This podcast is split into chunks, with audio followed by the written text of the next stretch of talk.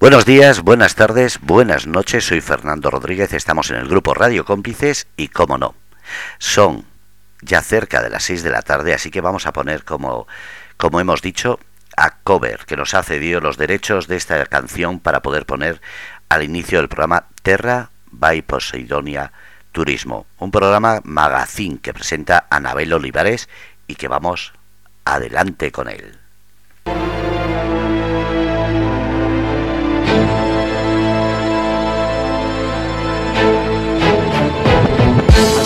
Piensan que todo es sencillo, ¿sabes? No hay respeto, no hay dignidad. En esta puta sociedad de mierda, sin valores algunos, sentirse pequeño es el primer paso.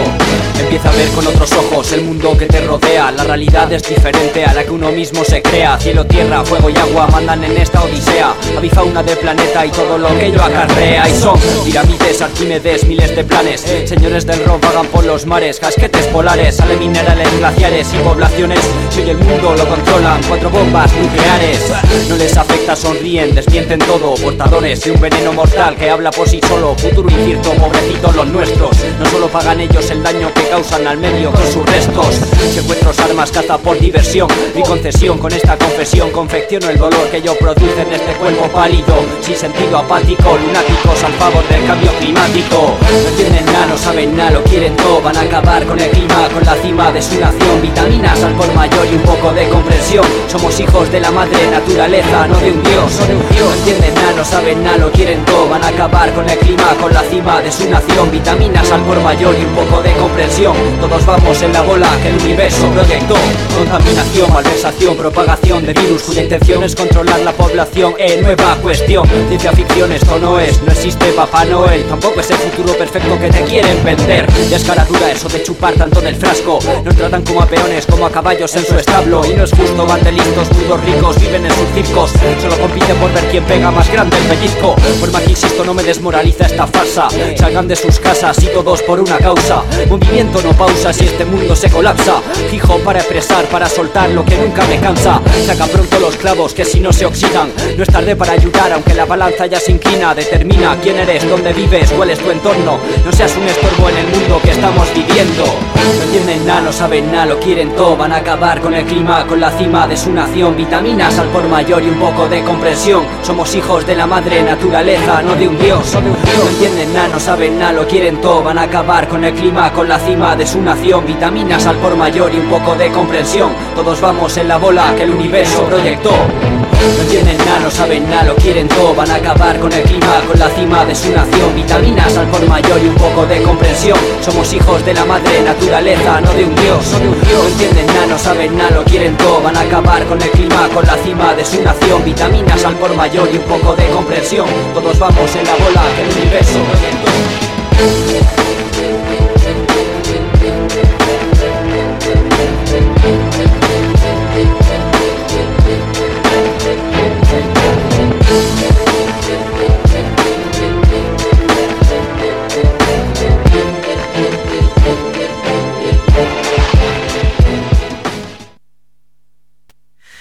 Bueno, pues aquí estamos en esta tarde de, viernes 12 de noviembre del 2021.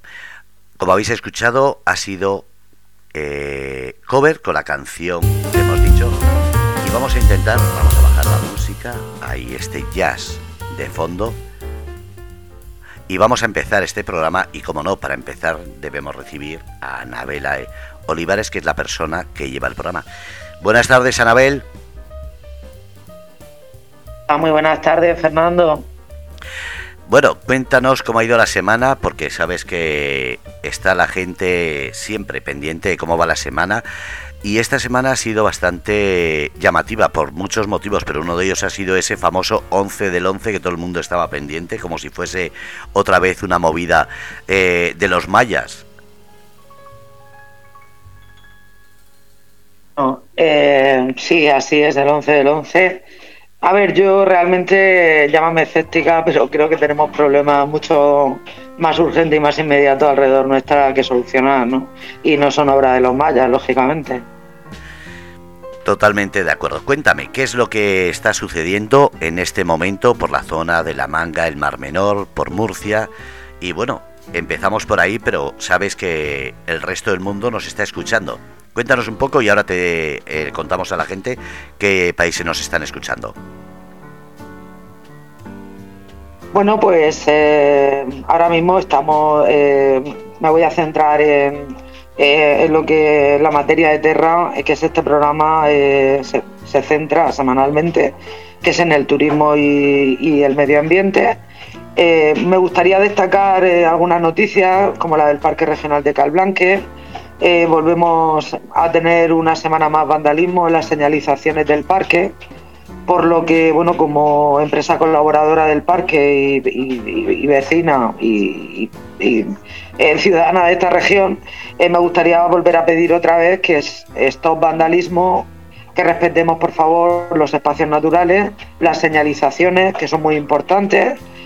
para, para cumplir esos senderos, que no las pinten, por favor, vamos a dejarnos de, de, graffiti que no sean eh, eco art o, street art, que de hecho me gustaría decir que mm, eh, se está llevando a cabo y me gustaría felicitar a, bueno, a los que están llevando a cabo este proyecto. Es en, La Manga, está dibujando un mural precioso sobre motivos naturales eh, de La Manga y ya se puede vislumbrar una cabeza de flamenco y los caballitos de mar y bueno, yo paso todas las mañanas por allí y me quedo entusiasmada ¿no? con el street art que están haciendo ahí en el puente de Monte Blanco.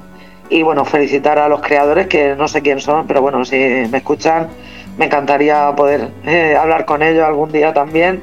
Eh, de hecho, la semana que viene, lo voy a anunciar ya, eh, vamos a, orientar este programa hacia el street art, el, el hip hop y movimientos urbanos de este tipo eh, que cada vez están más implicados con el tema de la sostenibilidad y la puesta en valor del medio ambiente.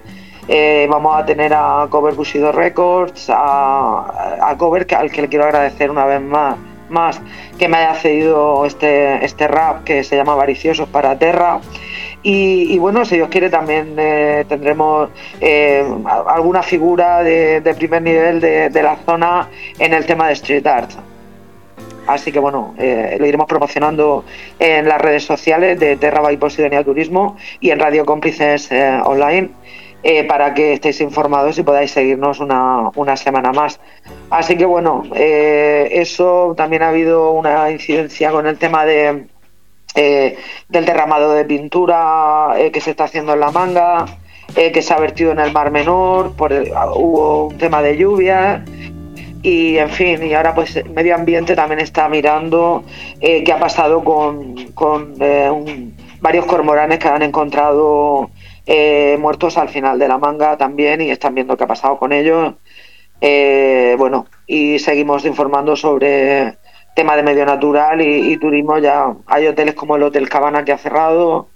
Y en fin, creo que debemos movernos en dirección a la excepcionalidad de, no solamente de la manga, sino de todo nuestro destino y seguir trabajando por la mejora de, del mar menor y del medio natural. Así que eso es lo que vamos a hacer en Terra. Vamos a intentar cada semana y dar a conocer a, a toda la gente que suma ¿no? al ecoturismo.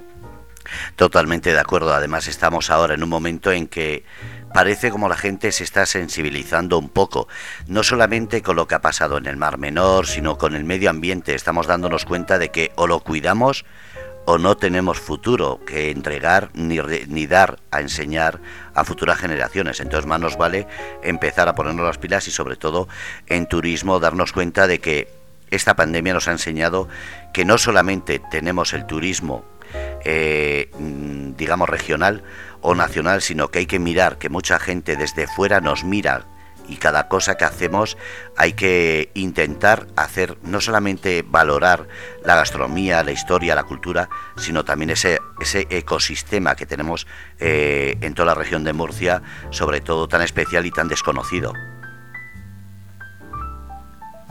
Está claro que así tengamos nuestra casa, así va a ser nuestra marca, ¿no? Nuestra marca turística, eh, en este caso, eh, que es lo que nos estamos centrando, ¿no? Eh, bueno, eh, lógicamente, pues eh, todos aquellos turistas y visitantes que vengan, ya sean turistas residenciales o turistas que vengan de fuera, mm, como vean el cuidado y el respeto que procesamos a nuestro medio natural, eh, eso será lo que ellos se lleven y de la marca región de Murcia. ¿Vale? Eso es un punto muy importante y no se nos debe olvidar. Independientemente del turismo, lógicamente está en nuestra casa. ¿Vale? Por eso nos duele, por eso ha habido esa, esa concentración masiva de personas defendiendo el Mar Menor. Es que es nuestra casa, es que es parte de nuestra historia, es que no es una playa, es que es nuestra casa.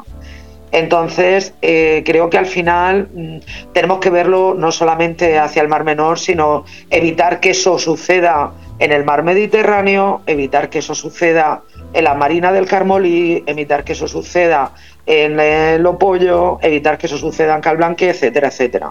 ¿Vale? Por eso es tan importante que nosotros como locales seamos conscientes de ese valor que tenemos, natural y cultural, de nuestra identidad, de nuestra etnografía, para ser eh, grandes embajadores de nuestra región, de la cual nos sentimos tan orgullosos y a la, a la cual tanto queremos, porque si no la quisiéramos notaría exactamente igual.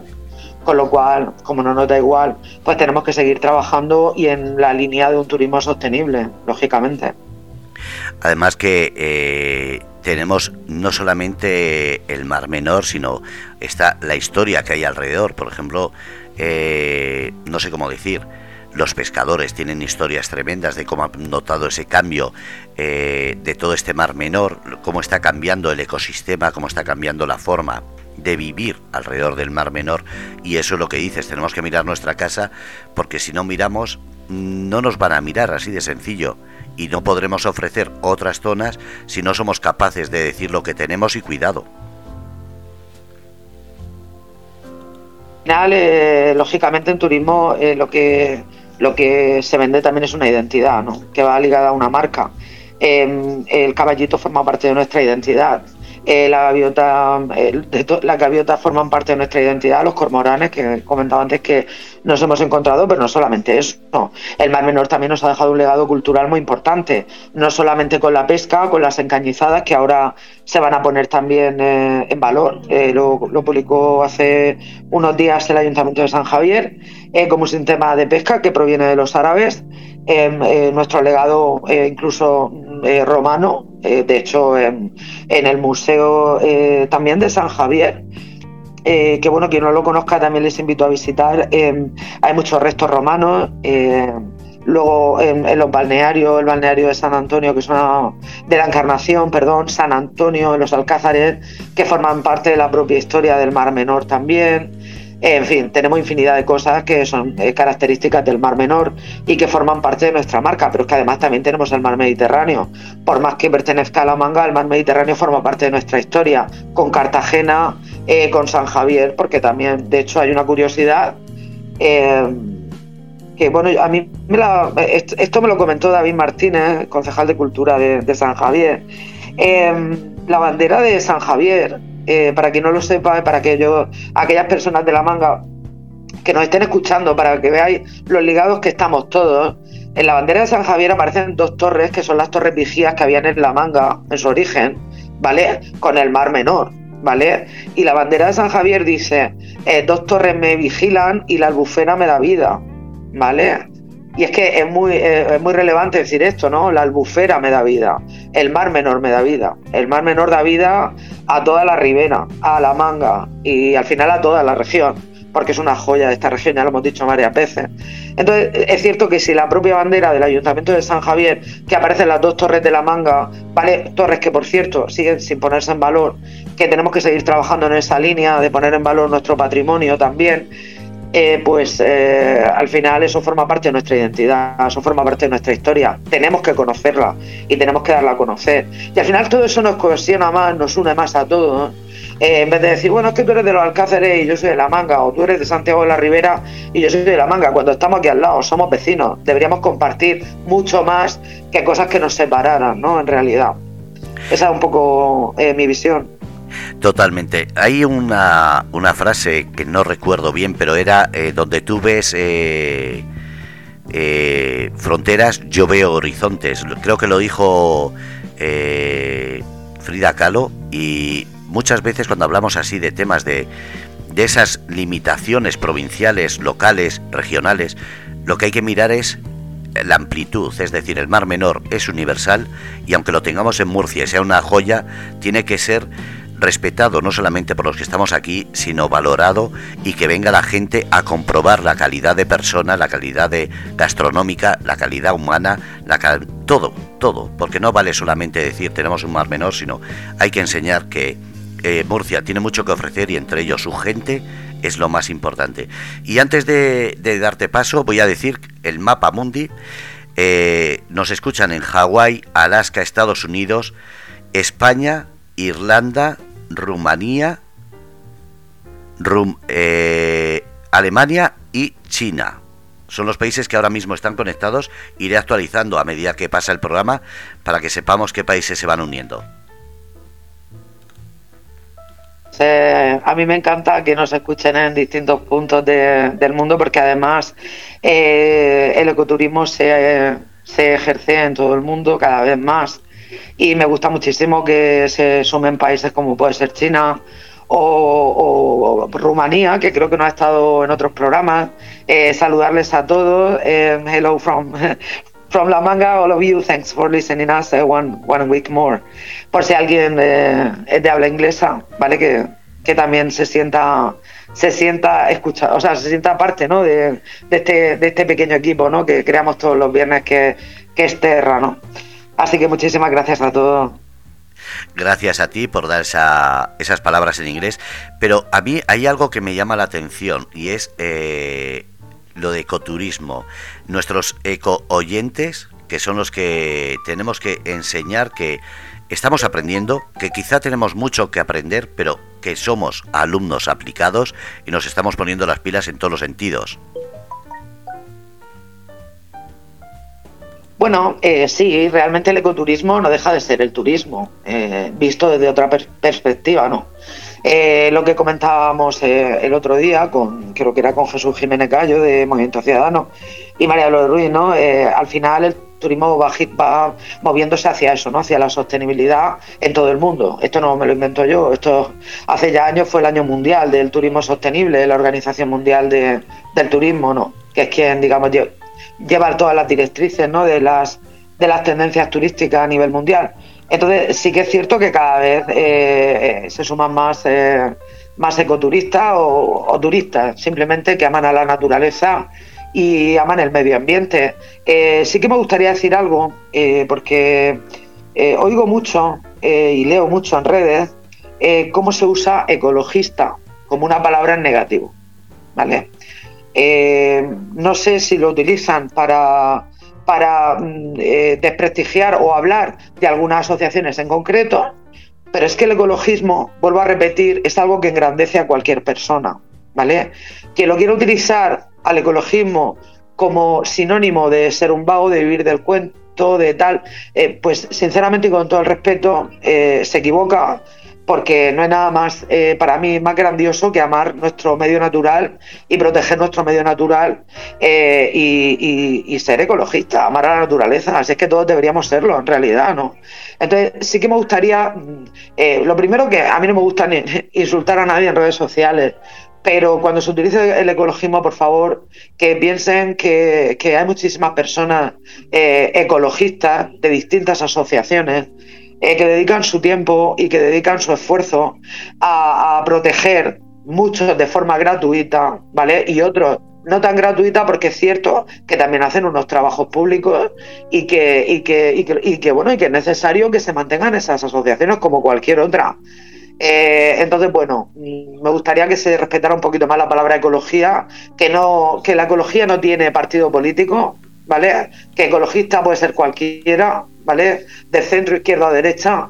El amor a la naturaleza no pertenece a nadie en absoluto y como nosotros somos apolíticos, porque, porque es que al final eh, la gente siempre tiende a utilizar el medio ambiente o el ecologismo para un fin político o para atacar al contrincante, y no vamos a decir aquí ni uno ni otro, eh, pues me gustaría que, sepa, que sepáis que cualquier persona puede ser ecologista de cualquier partido político y, y de cualquier sitio.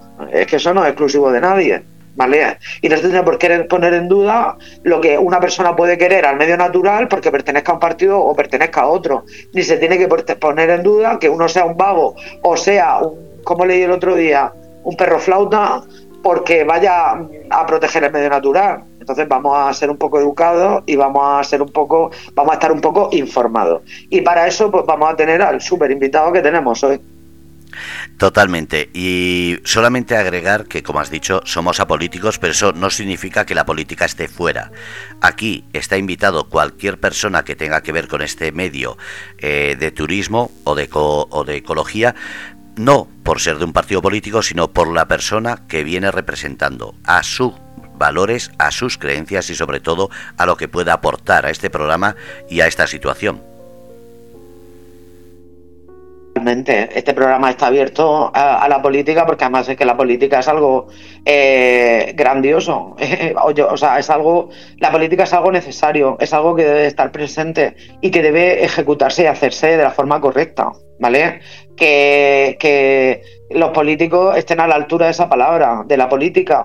Aquí, por supuesto, enterrado va a tener, no solamente va a tener cabida, sino que es necesaria la voz de los políticos, porque ellos eh, toman decisiones. No nos olvidemos esos políticos están ahí porque los hemos votado nosotros y no pertenecen al planeta Neptuno, eh, son de aquí de la Tierra también y ellos son los que tienen que recoger feedbacks, ellos son los que tienen que tomar las decisiones basándose en la información que nosotros le demos y, eh, hacerla llegar y que haya una, transparencia y haya un, buen juicio a la hora de tomar esas decisiones.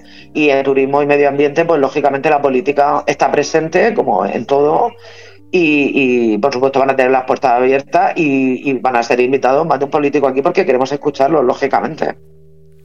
Y hablando de ecologistas, eh, yo tengo que añadir, eh, porque conozco personalmente casos en los cuales mucha gente los critica, pero son algunos de ellos las personas que se mueven para que haya una eh, manifestación, movimiento o cualquier otra actividad o evento, muchas veces quitando tiempo de su de su relax, de su familia, de estar con sus amigos, poniendo dinero porque no reciben muchos de ellos ningún cobro, se lo están gastando en impresiones, en banderas, en camisetas, en tener una página web al día, y eso hay que agradecerlo, porque son los que están precisamente gastando su tiempo y dinero para que los demás estemos disfrutando de este mar menor o de esta zona o de cualquier zona por la que luchan, porque precisamente si no fuera por ellos, aquí muchas veces hablamos mucho, pero a la hora de la verdad nadie hace. Entonces demos un poquito las gracias a toda esa gente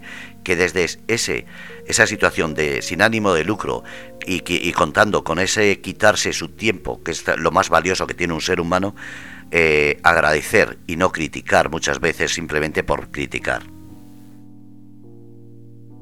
Personas que trabajan muchas de ellas sin descanso, que les perjudica su propia vida personal, a su salud. Eh, conozco algunos casos eh, que no cobran por ello. Eh, personas que yo sinceramente eh, el ecoturismo no se entendería sin las asociaciones de medio ambiente, de ecologismo, sin asociaciones como ANSES, sin las asociaciones como Hipocampus, sin asociaciones como Lula, Posidonia, porque ellas son realmente las que nos las que nos nutren de información. Yo he tenido la suerte de poder compartir, eh, noches de, eh, con, el, con el programa de voluntariado de la Tortuga con personas pertenecientes a asociaciones. De hecho, era el grupo de ANSE eh, y me han enseñado muchísimo. Yo he podido transmitirles también el feedback desde el punto de vista turístico, ¿no?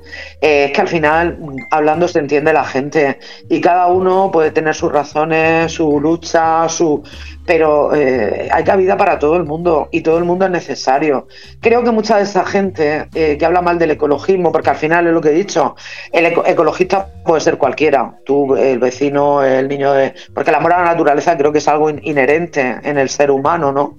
Em, eh, creo que muchas de esas personas que atacan al ecologismo, o no sé si quieren atacar directamente a alguna asociación, pero es un poco, eh, a lo mejor, no todas, pero muchos yo creo que lo hacen, pues un poco pues, para sentirse mejor, ¿no? Eh, ¿Cómo puedo ser yo tan vil de, no mover un dedo y que esta gente esté haciendo todo esto, no?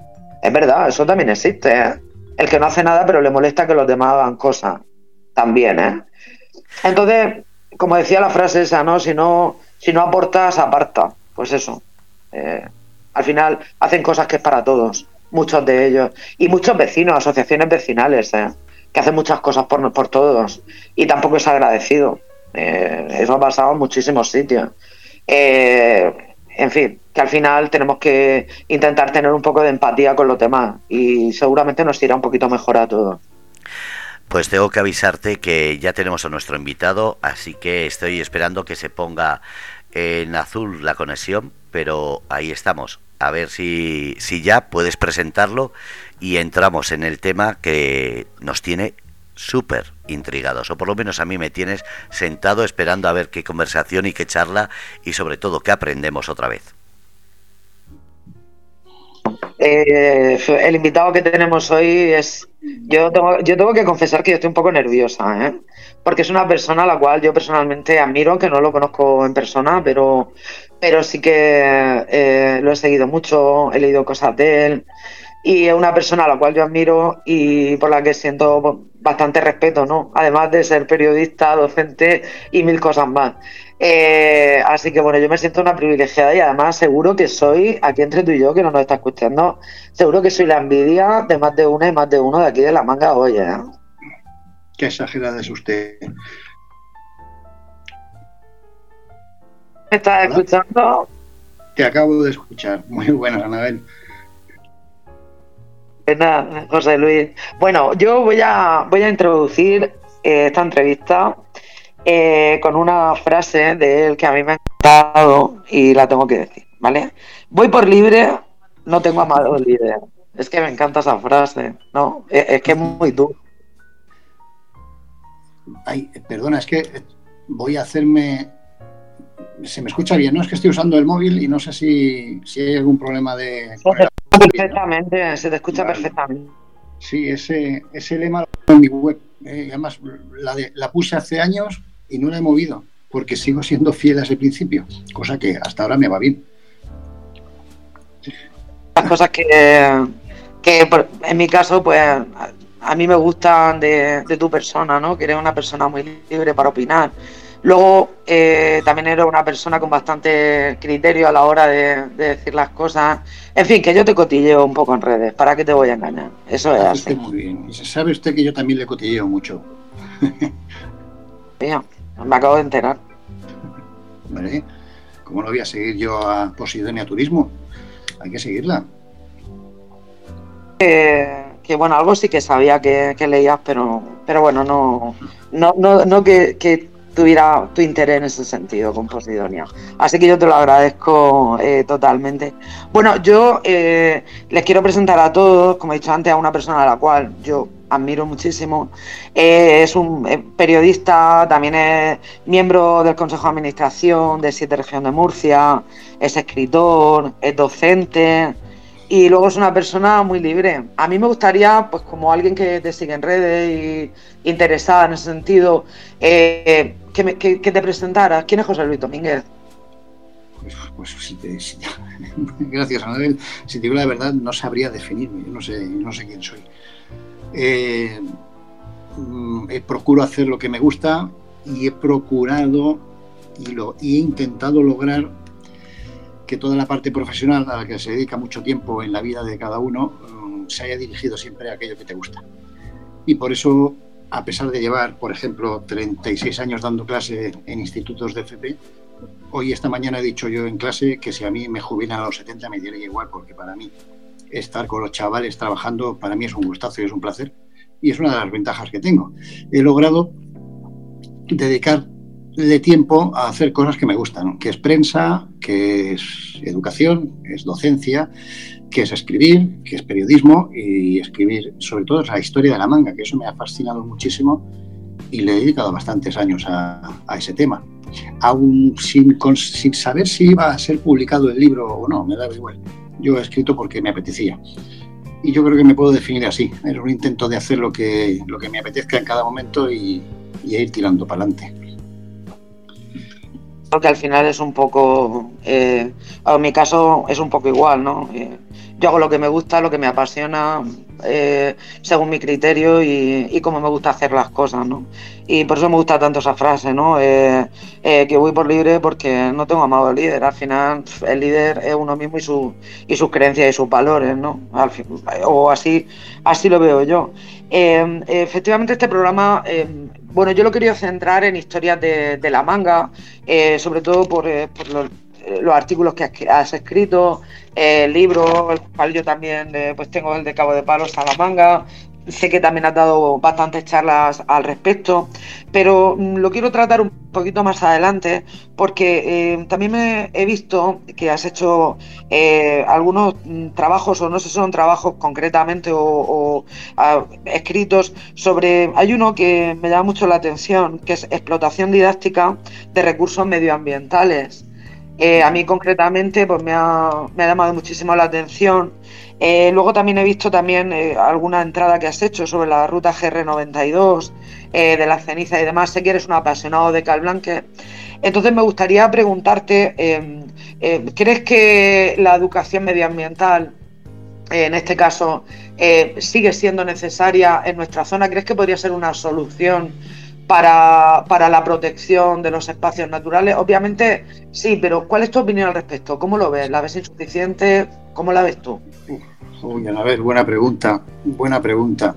Eh, vamos a ver, tenemos un problema bastante serio a nivel, a nivel, a nivel colectivo, a nivel de humanidad. Y es lo que tú estabas comentando antes, que se ha sector, se ha, se ha pretendido mm, tratar de forma peyorativa lo que son los movimientos ecologistas y la educación ambiental. Cuando tarde o temprano, y ya es demasiado tarde, tenemos que asumir todos como colectividad de que eso es un elemento a tener en cuenta. Yo empecé con programas de educación ambiental, el programa Aulas de Naturaleza, eh, que me hizo la, por aquel, eh, la Comunidad Autónoma de Murcia. Eh, había tres albergues, en los Urrutias había uno, en el Valle otro, y no recuerdo dónde estaba el otro. Y te estoy hablando del año 88, ya se puso en marcha programas de educación ambiental. Y también estuve participando muchos años en un programa de recuperación de pueblos abandonados. El Ministerio compró tres, tres pueblos en España, en Búbal, en el Pirineo, en Granadilla y Umbralejo, quiero recordar. Y estoy hablando del principio de los años 90. Desde entonces se trató de impulsar mucho la educación ambiental la educación ambiental, eh, la primera conferencia que hubo internacional sobre la necesidad de meter la educación ambiental en, el sistema educativo de los países fue en el año 74, en la conferencia de Tinisi. Desde entonces ya se ha tomado conciencia de que es necesario eh, incorporar, es que no queda más remedio.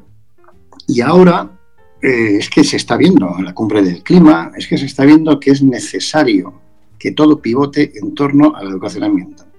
Porque si no, estamos pagando el precio que estamos pagando. Situación del Mar Menor. Yo soy, si me has leído alguna vez, he hecho algunos comentarios, eh, publiqué un artículo que tuvo bastante éxito en redes, que fue No más coches en Calblanque. Porque Calblanque, es, efectivamente, yo le tengo, es mi, es mi pista de entrenamiento, como yo digo, salgo mucho. Sobre Calblanque vamos a hablar ahora también. Es que eso sí que lo he leído por ti y me gustaría hablar contigo sobre ese tema. Yo, yo veo, veo una degradación eh, muy sutil ¿sabes? Unos pequeños pasos muy sutiles, pero que están eh, convirtiendo el Parque Nacional, luego hablaremos, el Parque Regional de Calblanque en un parque de recreo. Y eso es un desastre. Sobre el Mar Menor igual, si es que al fin y al cabo, tarde o temprano tenemos que volvernos todos es que no nos queda más remedio, no los ecologistas. Hasta el, hasta el más pintado tendrá que aceptar que el precio que estamos pagando es altísimo y se está viendo ¿eh? en la cumbre del clima. Y aún así, fíjate, la cumbre del clima que no se ponen de acuerdo. es que no hay forma. Pues imagínate en la región de Murcia, es que tampoco. Es muy difícil ponerse de acuerdo en ese sentido. Pero bueno, eh, yo soy pesimista, ¿eh? Anabel, siento mucho tener que decirte que o, tomamos unas medidas muy... o aceptamos todos que es necesario tomar medidas mm, de preservación del medio ambiente, no, el recorrido este va a ser un desastre para la humanidad en general, no solamente para nosotros. ¿eh? Que lo del Mar Menor está repetido eh, en una sacia de sitios. Basta con ver las tablas de, de, Daimiel, que están destrozadas, el delta del Ebro, que está destrozado. Es que no es solamente el Mar Menor lo que está destrozado. Pues, eh, a ver, yo coincido contigo en algunas cosas, en otras, lógicamente, no tanto porque sí que eh, desde, bueno, desde el turismo sí que he visto eh, cambios eh, en la mentalidad. Yo recuerdo cuando empecé con el ecoturismo, que la gente no sabía ni lo que era, hace 11 años, con el tema de la Posidonia, que la gente no sabía ni lo que era la Posidonia. Y en, algo estarás conmigo de acuerdo. El otro día, por ejemplo, cuando, cuando fuimos a liberar a las tortugas, a las primeras tortugas nacidas en la manga, ¿vale? Pues em, había un cartel donde ponía, este es el segundo nido de toda la región de Murcia, de la tortuga boba. Eh, veo que hay murales em, pues que están terminando con motivos de medio natural. Se han conseguido poner cartelería sobre territorio tortuga, que a mucha gente tampoco le ha parecido bien, ¿no? Eh, pero bueno, eh, en fin, creo que, sí que se están dando pequeños pasos en general en la gente. Eh, yo llevo viendo la manga desde el 98 y desde luego sí que, sobre todo en redes, veo que la gente cada vez se preocupa más por encontrar cormoranes en las playas muertos o, por la posidonia. Ya la gente veo que defiende el hecho de que, de que no se recoja. Eh, veo como los locales, incluso cuando alguien dice, es que tengo la playa llena de algas y hay locales que dicen, no, no, perdone, es que la posidonia. Y es que la posidonia es lo que le da vida al mar, es lo que hace que tenga usted la playa limpia y no contaminada, eh, la gente cada vez más concienciada con la tortuga. Yo, a lo mejor es que yo soy, a lo mejor un poco lo contrario a ti, yo soy demasiado optimista, ¿no? Y veo siempre la luz al final del túnel. Pero es que yo pienso que al final eh, sí que veo que en la gente hay pequeños cambios. Incluso mm, veo que medio natural cada vez está más presente, o por lo menos eh, en ese trabajo conjunto que hago con Posidonia de Turismo, que debo de decir que no solamente es cosa también de los políticos, las empresas también deben de involucrarse y las empresas también deben de participar en proyectos eh, de recuperación y en proyectos de voluntariado y en, ¿sabes? Eso también lo quiero decir como un toque de atención. Pero sí que veo que la gente cada vez conoce más recursos que antes no conocía. ¿Tú no opinas igual? Ahí. Sí, sí, van a ver si indudablemente hay una mejoría los años 70 en adelante, poco a poco se va haciendo el recorrido. A mí el miedo que me da es que esa tendencia llegue tarde, ¿sabes? O mm, no de tiempo, porque yo creo que deberíamos de estar mucho más concienciados de lo que estamos. Efectivamente, hay campañas de prevención, efectivamente hay programas dedicados a la preservación del medio ambiente, pero no me negarás que también hay un amplísimo colectivo de gente, entre comillas, que son unos, auténticos cafres que la harían eh, donde, donde pasan, por donde pasan, eh, y, lo destrozan todo. Basta con ver los botellones en, a orillas de la playa o basta con ver los, pues eso, los residuos que hay, eh, los RSU, residuos sólidos urbanos, que hay tirados por la carretera. Y eso no es porque haya un precario sistema de recogida de basura, sino porque es que hay un colectivo de humanos, de gente que se dedican a hacer el salvaje y que hay que reeducar porque es que no queda más remedio. Llevas razón en que se está produciendo efectivamente unas mejoras y, hay gente que está ya dedicándose a eso, pero es que la masa, a la masa todavía le queda todavía mucho aprendizaje para, ser respetuoso con el medio. La tortuga boba es cojonudo que, efectivamente hay esos programas, pero es que no debería haber esos programas, es que debería la gente respetar a la tortuga boba, pero no se le respeta. Tú imagínate que la tortuga boba no tuviera esos espacios delimitados para el desove, pues estaría pegándole para atrás a los huevos, enseñándosela a la gente, tirándose la cara, porque es que, desgraciadamente, hay un amplio sector de la población que aún no tiene conciencia de la trascendencia que tiene el medio ambiente en sus propias vidas. ¿eh? Digo que, bueno, al final lo que siempre digo, ¿no? Eh, por ejemplo, cuando el desove de la tortuga boba en la manga eh, bueno, pues fue en la zona, la zona del Pudrimel, donde hay mucha presión de veraneantes y demás. Pero también era bueno, yo es que no sé, yo, yo debo tener a lo mejor un problema. Yo me quedo con lo bonito de la gente, ¿no? Con, ah, pues si hace falta alguien para cuidarlo, yo me quedo. De hecho, se quedó un chico esa noche conmigo que era un vecino de allí, de, la zona, porque eh, no dio tiempo. Eh, medio natural, sí, efectivamente, luego mandó un seguridad y estuvo todo el verano allí y demás, ¿no? Eh, pero, pero sí que va viendo la gente pequeños cambios. Yo me quedo con eso. A lo mejor yo es que soy menos ambiciosa, o sea, menos ambiciosa, sí que soy ambiciosa en, que al final el, el ecoturismo se posicione como merece, pero esos pequeños cambios a mí me saben a gloria con la gente, en realidad. Si llevas razón, si, si la tendencia global es gente, y, bueno, yo encantado de que haya optimistas como tú. Yo soy pesimista en la medida en que, por ejemplo, tú sabes perfectamente en Casblanque a veces los agentes forestales colocan unas cintas. Eh, hace poco hace poco en, vamos a ver, no sabría decirte, en las sañas del Rasal, pasé corriendo y hay una zona donde ya están pues las crías de los camaleones. Em, y había eh, unas cintas de agentes forestales estableciendo ahí, cercando y pidiendo el paso por algunos senderos, porque, bueno, evidentemente, pues había crías de camaleón que están atravesando el sendero. Bueno, pues eso estaba tirado por el suelo, las bicicletas pasando, y cuando tú coges y, haces el gesto de atar de nuevo la cinta para que no vuelva a pasar por ese senderito la gente con la bicicleta o con, con la, el bocadillo de morcilla y la, y la nevera, pues resulta que al día siguiente está otra vez tirado en el suelo. Me explico. Es que desgraciadamente hay, esa, hay, ese patrón de comportamiento que tarda mucho en, pulirse y que poco a poco se irá corrigiendo. ¿eh? Yo no estoy convencido, pero quisiera yo pensar que se va a llegar a tiempo. Es tan importante la divulgación medioambiental y, la educación medioambiental. Yo, por ejemplo, eh, que, bueno, eh, colaboro, por ejemplo, en el proyecto Inerit Med de turismo sostenible con el parque. Em, eh, sí que es cierto que, se están eh, tomando eh, acciones mapeando, por ejemplo, el parque para saber qué senderos pueden ser se pueden hacer actividades y que y en qué zonas, por ejemplo, no se pueden hacer actividades. Eso enfocado en un, turismo sostenible. Pero es que al final, mm, medio natural necesita más recursos. Y esto también para quien me oiga, por favor, la Dirección General de Medio Natural necesita más recursos los parques regionales están tomando cada vez más relevancia y necesitan más recursos. ¿Vale? Los centros de interpretación, centros de visitantes, eh, funcionan desde mi punto de vista muy bien, tanto el de Cobaticas como el de Salinas de San Pedro, eh, Sierra Espuña, que está con la Carta Europea y demás. Entonces creo que necesitan muchos más recursos, no llegan a muchas cosas. Eh, yo una de las cosas que eh, voy a aprovechar y te lo voy a preguntar, una de las cosas que yo he visto en otros parques es que se cobra una entrada por entrar al parque, eh, una entrada con una reserva para que haya un control de carga del parque y además se tenga controlada cualquier persona que entra a un parque. Eso se está haciendo ya, por ejemplo, en los chorros del Río Mundo. ¿A ti qué te parece? Sí, yo he ido a los chorros cuando era acampada libre ¿Te acuerdas que se podía, no sé si me estoy hablando a lo mejor años 80, ahí se podía acapar en cualquier sitio y se subía hasta la cueva donde está el chorro perfectamente trepando y no había ningún problema. Y ahora he vuelto a ir a, Río Par y toda esta zona y por fin hay un control, por fin, de 20 años o 30 años en adelante pues ha ido mejorando. Hay que aceptar que debe haber esos controles y efectivamente lo de los cupos de visita debe de existir porque la presión humana eh, es puede ser muy bestia. Calblanque necesita eso y a Calblanque lo que no necesita es que le metas dos líneas de autobuses.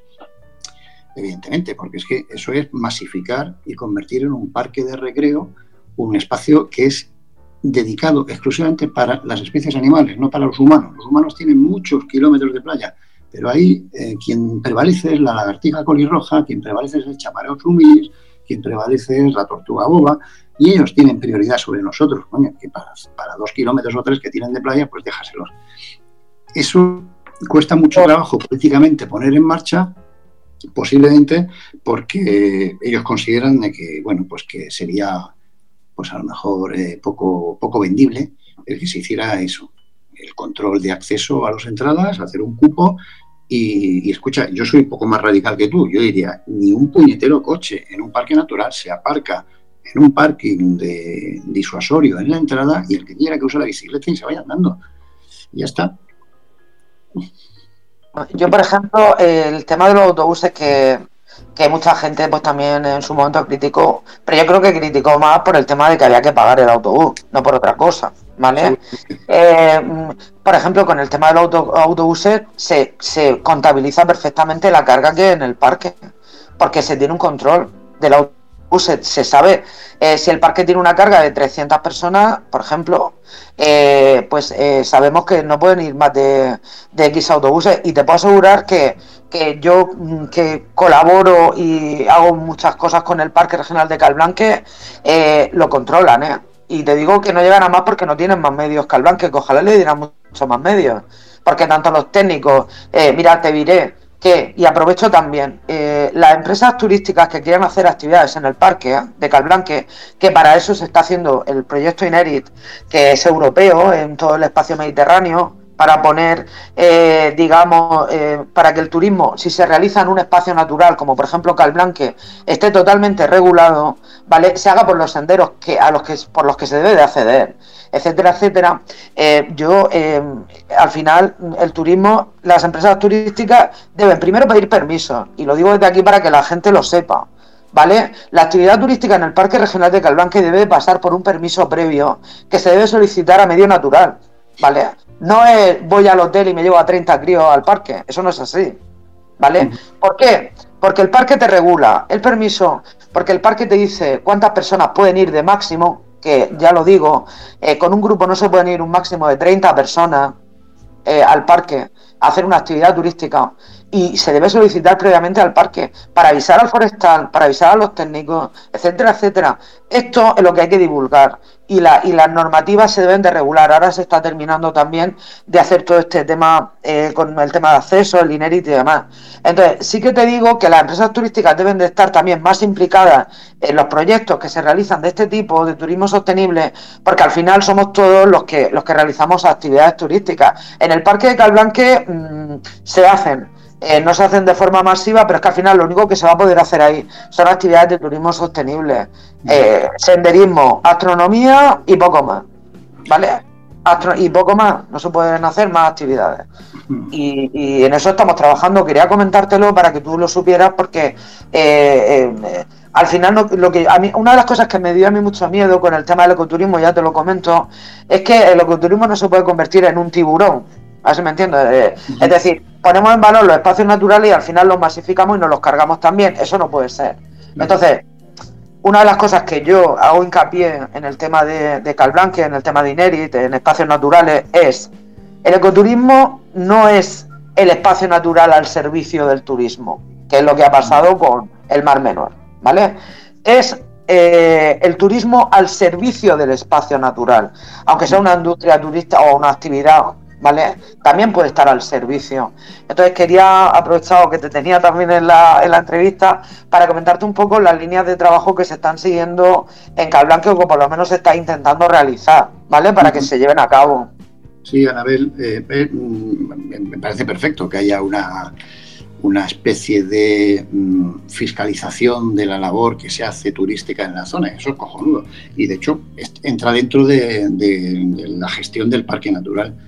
Sin embargo, ese parque natural sabes que tiene dos problemas muy graves. Uno es que eh, no está aprobado todavía el plug. No se sabe por qué, desde hace no sé cuántos años está pendiente todavía de, aprobarse una planificación del parque que no está aprobada y que se está exigiendo desde hace mucho tiempo y no se consigue. Y luego también sabrás que hay otra cosa muy importante que mucha gente desconoce, y es que el 90% del parque es titularidad privada. Y eso supone una presión muy fuerte sobre la clase política porque el dueño del terreno eh, quiere rentabilizarlo, quiere vender y quiere hacer cosas ahí dentro, al margen de, los programas que tú estás comentando dentro de los espacios naturales. Yo ahí he visto acampadas libres y tú quizás lo hayas tenido ocasión de ver. Yo he visto acampadas libres y cuando he llamado al centro de interpretación, pues me han dicho que, es que no tienen recursos, no tienen a un agente forestal, ahí sabes tú que no hay de forma permanente alguien que esté vigilando la zona. Eh, yo he visto disparates, eh, motos pasando por allí, eh, haciendo burradas por, por, el monte, saltándose los senderos. yo he visto cosas que son, que son alucinantes. Y luego también, por ejemplo, yo sé que las, ya, las, las, las, cadenas de acceso en los primeros puntos de entrada, bueno, pues a mí me consta que hay copias de esa llave y que lo tienen pues no sé, 12, 7, 8 o 10 personas, no hay control sobre las copias de las llaves. Entonces, pues más tranquilo que yo tengo la copia de la llave. Y abren, abren el sendero y pasan para allá. Y todas esas cosas hay que controlarlas, llevas razón, pero a ver si se consigue. El tema de, las llaves, eh, a mí me consta que, bueno, lo que se hizo es porque había, eh, bueno, es, una zona donde se hacía surf, bueno, se hace surf, y bueno, y hubo ciertos problemas en la, en la, en la zona y se, y se decidió que la llave se entregaría a alguna asociación y que la gente que hiciera surf tenía que pedirla a través de esa asociación. Esa llave también la tienen por grupos de voluntariado, etcétera, etcétera. En la medida que ellos pueden, yo te aseguro que mm, intentan llevar el máximo control, tanto Andrés como el, que es el director del parque, como los técnicos. de hecho, bueno, yo alguna vez a mí me han mandado algo, pues como el tema de las salinas del Rasal hace poco, mira que es que están, está seca la zona y tal, y enseguida pues obtienes una respuesta, no, estamos en ello y tal que es como todo, llegan hasta donde. Por eso te digo que es tan importante que los recursos, que los espacios naturales dispongan de mucho más recursos y, justo y también eh, lo que te comentaba, es decir, si se pidiera una, una pequeña entrada eh, a cada visitante, ¿vale? Que tampoco como se está haciendo en otros sitios y que se revirtiera esa entrada exclusivamente en el parque, pues sería espectacular porque se podría invertir en personal, se podría invertir en muchísimas cosas más, en cartelería, en un montón de cosas más. Independientemente de que, por favor, vuelva a repetir, esto vandalismo en el parque. Vamos a dejarnos ya de pintar las cosas, de romper los tal y, en fin, eh, lo, que tú hablabas antes. Pero, bueno, que eso también pasa en los grafitis, que está infestada la manga de grafitis, que, eso es, es, una plaga. Y bueno, pues no hay forma de hacerles ver a la gente. Hace poco hubo un grafiti en la torre de García Pérez. No, perdón, en, la, en, la, en las ermitas del Monte Miral que una denuncia, claro, eso es, una, eso es, un, eso es un valor arqueológico histórico. Tú no puedes pintar, hacer un grafite ahí, bueno, pues lo hacen. Y te hacen y te destrozan los, los paneles de, de, observación que hay en Calblanque, y lo sabes. Eso es lo que yo comentaba antes, de que el recorrido para conseguir que la gente tome conciencia eh, de que eso forma parte de ellos, pues está costando mucho trabajo. Hay mucho asilvestrado todavía, pero bueno, poco a poco, a vez vamos consiguiéndolo ya en educación, en las clases, tú estás haciendo programas de divulgación, todo eso poco a poco espero que vaya calando en, la gente, claro. Tenemos el, bueno, yo, yo, me siento muy orgullosa de ello. que ha sido el primer eh, destino en España que ha introducido el proyecto INERITMET eh, de turismo sostenible. Y lo tenemos aquí al lado. Y vamos a seguir trabajando, llevamos bastante tiempo en él.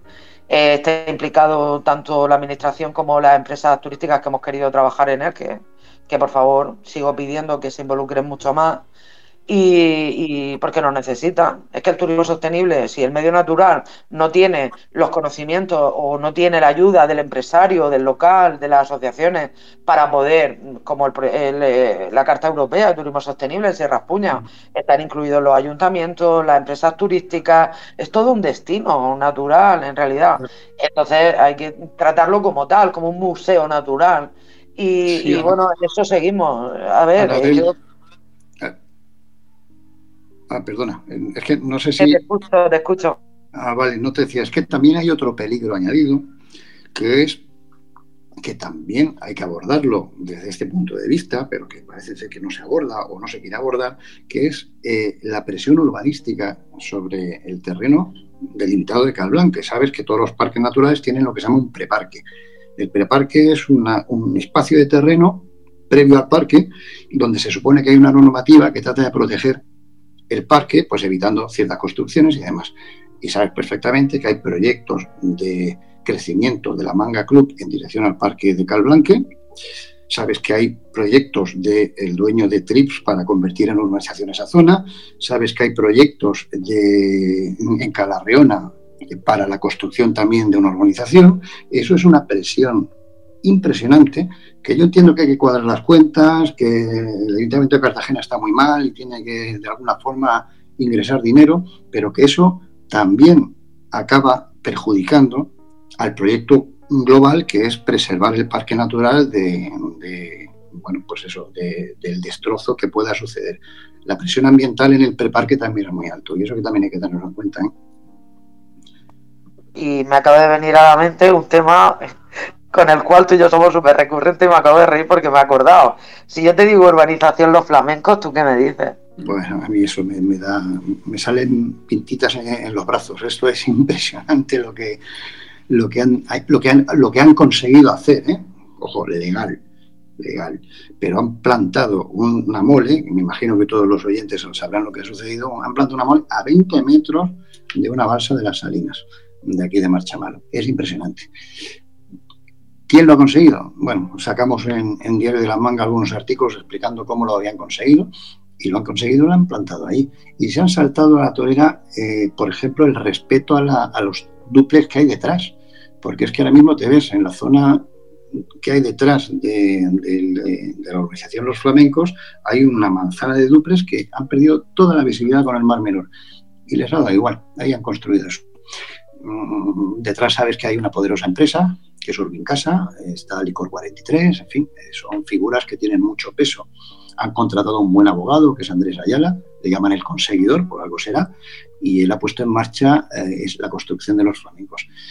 Ahí, en ese sentido, fíjate eh, hasta qué punto pues hay fuerzas vivas que, bueno, que, no son capaces de entender todavía el, daño que hacen con sus proyectos.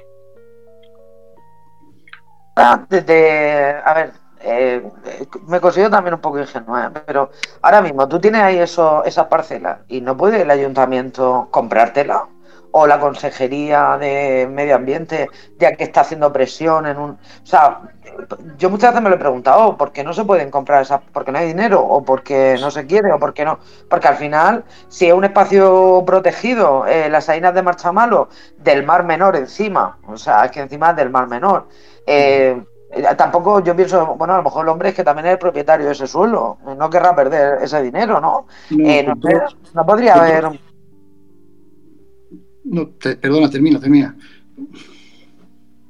haber alguna solución intermedia, ¿no? Para que el constructor no pierda o el dueño no pierda ese terreno y que se le dé a los espacios naturales. Es que no, o, es porque no interesa realmente. Es que yo no quiero pensar que al fin por hacer un daño. Esa, es, Anabel, esos terrenos eh, no eran de los de los que han construido ahora. Esos terrenos eran de una inmobiliaria de Madrid que hizo, intentó ya hacer una edificación ahí en altura y, los, y, se consiguió parar. Hace, te estoy hablando hace 20 años. Entonces ahora ha comprado esos terrenos y la licencia, con la licencia correspondiente que podía organizar y se ha puesto en marcha. Um, Ana, Belén Castejón, en su momento alcaldesa, se le pidió que gestionara con Urbincas una permuta, que es lo que se podía haber hecho. Bueno, pues traslada el, proyecto a unos terrenos que sean de menos impacto medioambiental, que tengan menos repercusión social, porque esto tiene una repercusión social evidente, pero eh, no lo consiguió. Eso habría que hablar con ella. Yo me imagino que Ulpin Casa en ningún momento se negó a una permuta en otro sitio que no fuera ese, porque ellos consideran que el negocio está en primera línea de mar, evidentemente. Pero es que eh, esto, eh, vamos a ver, yo vivo aquí, y llevo viviendo desde el año 2004. Eh, lo de zona CEPA, Zona Especial Protección de Aves, y LIC, Lugar de Interés Comunitario, eso ya nos lo deberían de quitar la Unión Europea, porque allí ya hay cuatro flamenquitos de mala muerte, los pobrecillos, que no han llegado al Rasal, que es donde sí, afortunadamente en Calblán, que sí podemos ver, entonces pues, pues merodean por aquí cuatro, y luego, escucha, van en verano qué respeto a las aves y qué respeto al espacio natural de las salinas de Marchamalo hay. Si hay un chiringuito cada 100 metros con música a tope, pegando gritos, con conciertos, es que no, no hay ninguna conciencia de que esto es un espacio natural protegido también, pero no hay conciencia y cada 100 metros están colocando un chiringuito. Y el turismo de verano, estival, actual, sabes que es un turismo, pues bueno, pues un poquito un poquito bruto, un poquito cazurro, por no decir yo expresiones peores. Bueno, pero bueno, uno puede ser, efectivamente, por eso nos falta más educación medioambiental, porque si ellos estuvieran más concienciados, seguramente, o también sabes que has oído hablar de, los chiringuitos de los chiringuitos sostenibles, estos que el, Ministerio de Medio Ambiente sacó un programa hace unos años que me pareció súper interesante sobre los chiringuitos sostenibles, eh, con el tema del ruido, con un montón de cosas. Me parecería muy interesante trabajar en esa línea, que de hecho creo que una línea en la cual se debería trabajar eh, eh, o se tenía que haber propuesto ese tipo de ideas para eh, la manga 365 abierta todo el año de turismo sostenible, que al final es la manga turismo sostenible. Y pienso que era una de las cosas, o esas líneas se tenían que haber barajado y trabajado ahí. Creo también, si yo no estoy mal, porque tú también estabas en lo de la, has estado en alguna presentación de la manga 365, creo que se tenía planeado o pensado, eh, creo que hay un plan de actuación, pero no estoy segura de ello, en las salinas de Marchamalo, hacerlas solamente de un carril, de una dirección, y hacer, y hacer carril bici alrededor. A mí me confirmaron que eso se iba a hacer. No sé si tú sabes algo más al respecto. No, no, no, no tengo ni idea. No lo sé, la verdad es que sí, estuve de moderador en, las charlas que hubo sobre eh, la manga 365, allí lo hicimos en, en el Galúa, fue en el Galúa, pero no, no recuerdo haber oído nada, nada al respecto. Eh, si es que volvemos a lo que hemos dicho antes, si el problema sería que si la gente tuviera esa conciencia medioambiental, no haría lo que hace.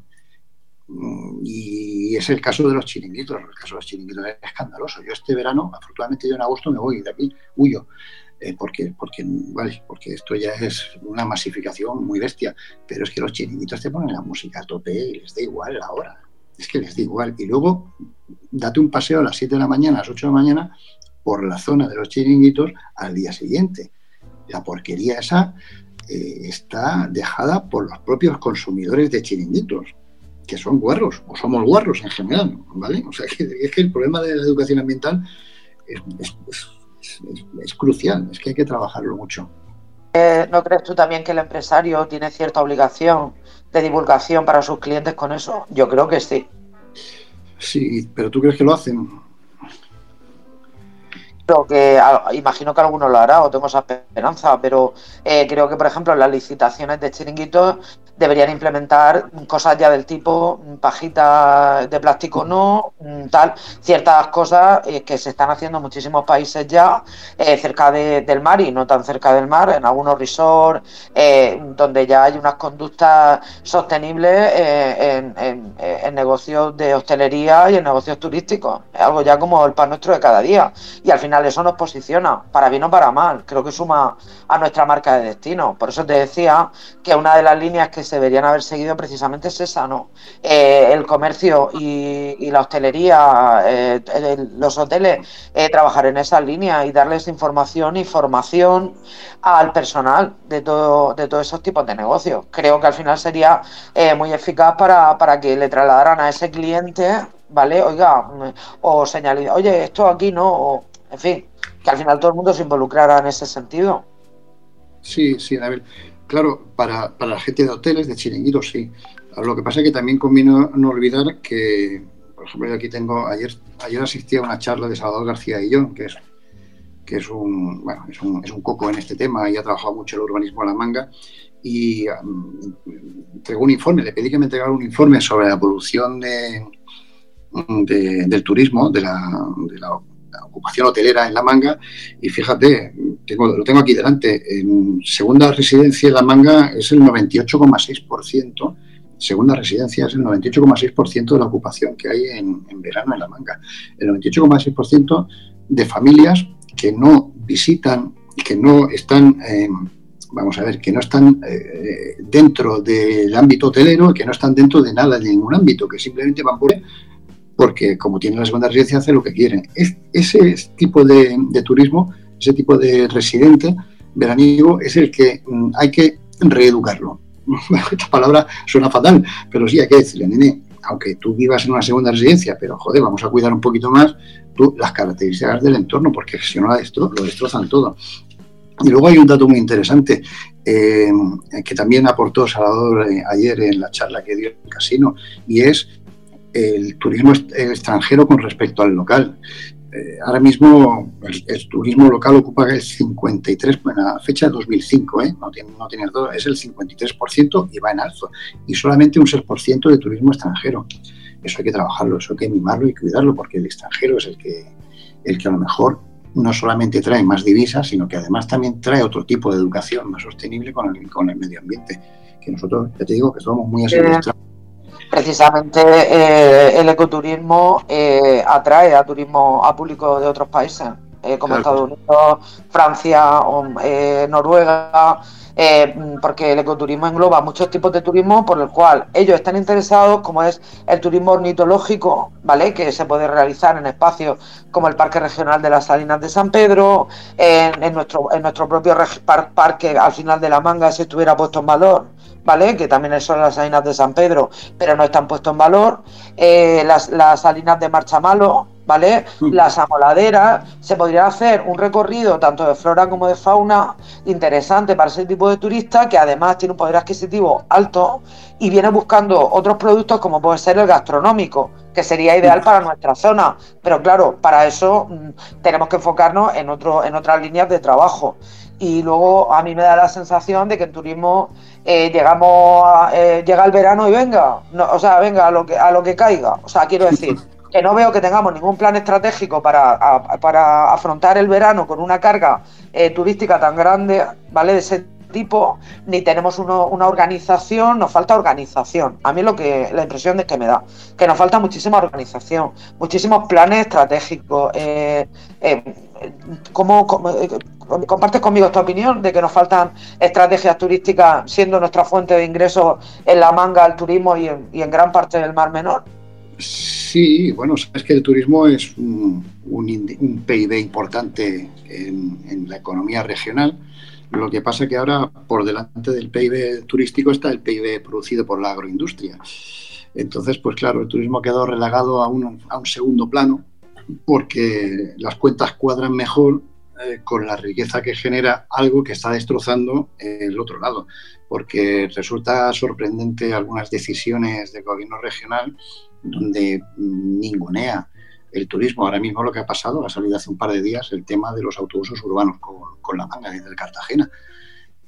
Ha salido hace poco en prensa, creo que salió ayer, ¿no? Que para alguien que quiera ir está Teniendo, sí, está teniendo mucho revuelo en redes y, todo eso. Eso me gustaría, bueno, termina tú y ahora también quiero decir algo al respecto. No, no, sí, sí, sí, es, precisamente estaba hablando de, ese, ese es un dato que demuestra hasta qué punto eh, no se valora, no se tiene en cuenta eh, valor que pueda tener la manga en el crecimiento económico de la región.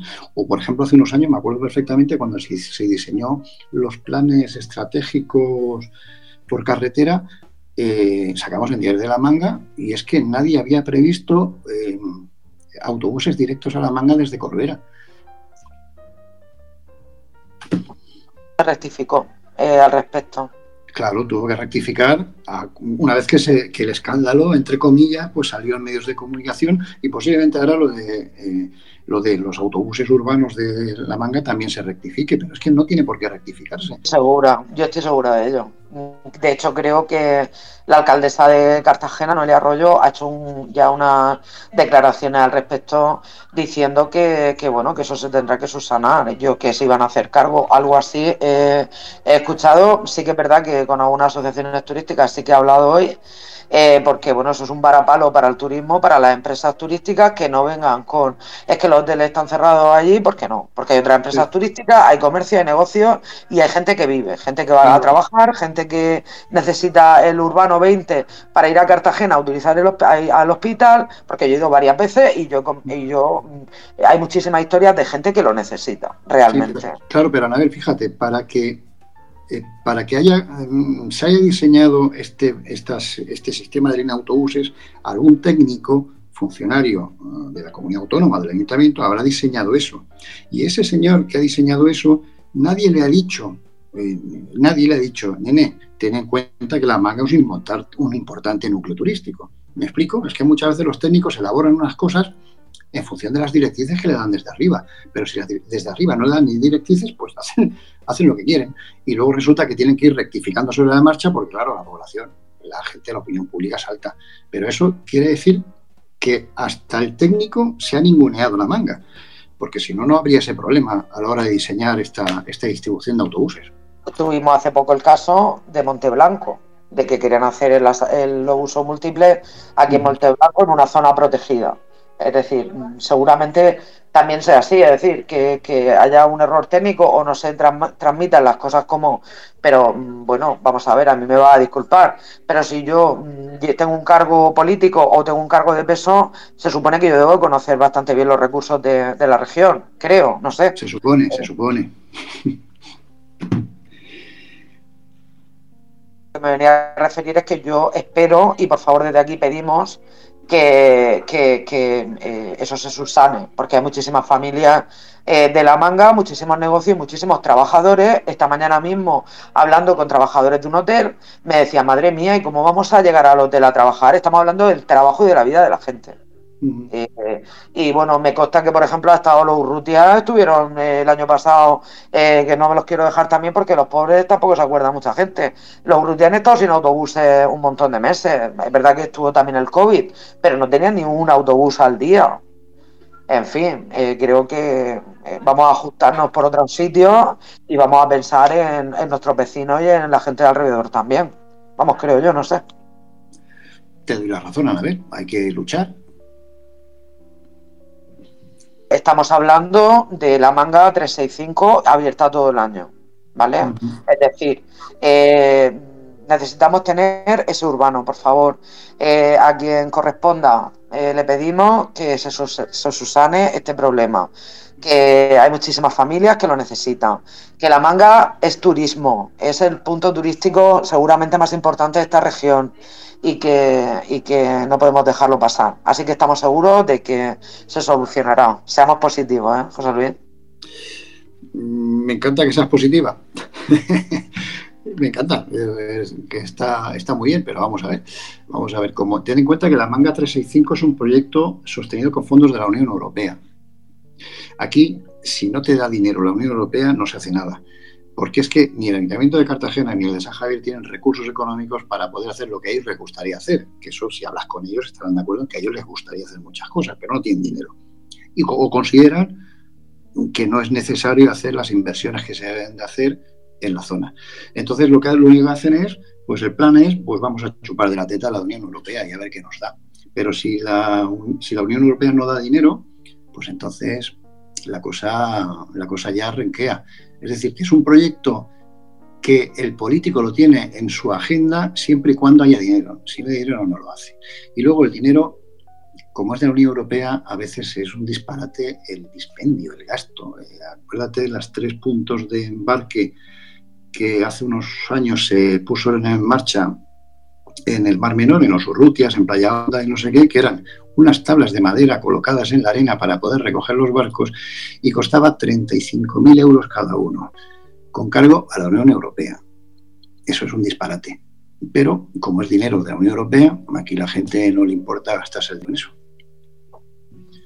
Más responsables con ese dinero, que también es de todo eh, en ese sentido, y por eso es tan importante que en proyectos como la Manga 365, que, que vinieron, que que teníamos tantas ganas, tanta ilusión en que, en que vinieran, que estamos de acuerdo, que cosas que se han hecho. A mí personalmente, eh, bueno, me falta, me sigue faltando un plan turístico, me sigue faltando para desestacionalizar la manga. Estoy de acuerdo en que las infraestructuras son necesarias y básicas en turismo, pero necesitamos un plan estratégico de turismo. Seguimos sin marca, seguimos eh, prácticamente sin promoción, seguimos sin. Entonces, eso a un destino turístico le perjudica altamente, altamente. Eh, y si no tenemos, ¿qué vamos a, ¿cómo nos vamos a vender? Seguimos todavía en esa. Y es que no veo que pasan los años y seguimos sin tener una, una, el mejor folleto que he visto fue el que hicimos de la manga 365, la manga 365, que, que hablábamos de espacios naturales y hablábamos de un montón de cosas, pero me siguen faltando eh, planes de acción turística. Eh, la gran complicación que tenemos, y ahora sí pasamos a, la manga, eh, es precisamente la, la, estacionalidad que sufre muchos sitios de costa pero la manga, pues al vivir exclusivamente del turismo y al tener dos ayuntamientos estarás conmigo de acuerdo en que es mucho más difícil unificar criterios y es mucho más difícil todo. Y luego la figura del consorcio, que bueno, eh, a nivel turístico pues es inexistente desde mi punto de vista. Eh, ¿Cuál es tu opinión? Sí, bueno, la desestacionalización de la manga es muy difícil por lo que hemos, por el dato que te he dado antes, que es que son segundas residencias un 98,6%. Segundas residencias es, ya sabes lo que es, la casita de veraneo. Entonces, desestacionalizar eso es complicado precisamente por el porcentaje. Habría que dotar de mayor eh, plazas hoteleras. En cuanto se construyan o se generan más hoteles o más apartamentos, entonces podríamos empezar a desestacionalizarlo. De momento va a ser difícil en ese sentido. ¿Y lo otro que me has preguntado qué era?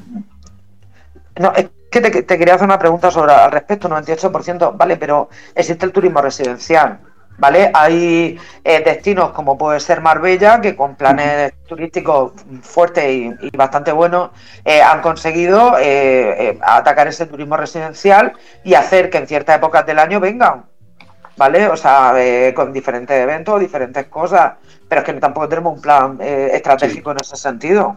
No, es que no sea, Anabel, no se ha mimado al turismo extranjero, no se ha mimado, no se le ha no se le ha cuidado con cariño. Eh, estoy hablando de datos, mira, eh, ahora mismo en el año 70, es que tengo aquí el, paper este que publicó Salvador, que me parece formidable y se lo he pedido, en el año 70 había un turismo, un 69% de turismo extranjero.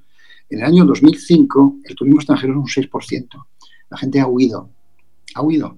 Y, te lo digo sinceramente porque yo cuando en el 2004 vine aquí a Playa Paraíso, a mí me recibieron un encantador matrimonio inglés con una tarta de arándanos para darme la bienvenida porque había llegado la manzana y había turismo, había residentes ingleses. Bueno, ahora, ahora ya hay una familia inglesa, los demás se han ido, se han ido, sinceramente, y pues ha llegado otro tipo de turismo decir que, las políticas turísticas en algunas fechas han sido bastante pésimas. Porque perdimos tour operación bastante importante como Neckerman. Reisen, tú te acordarás de ellos.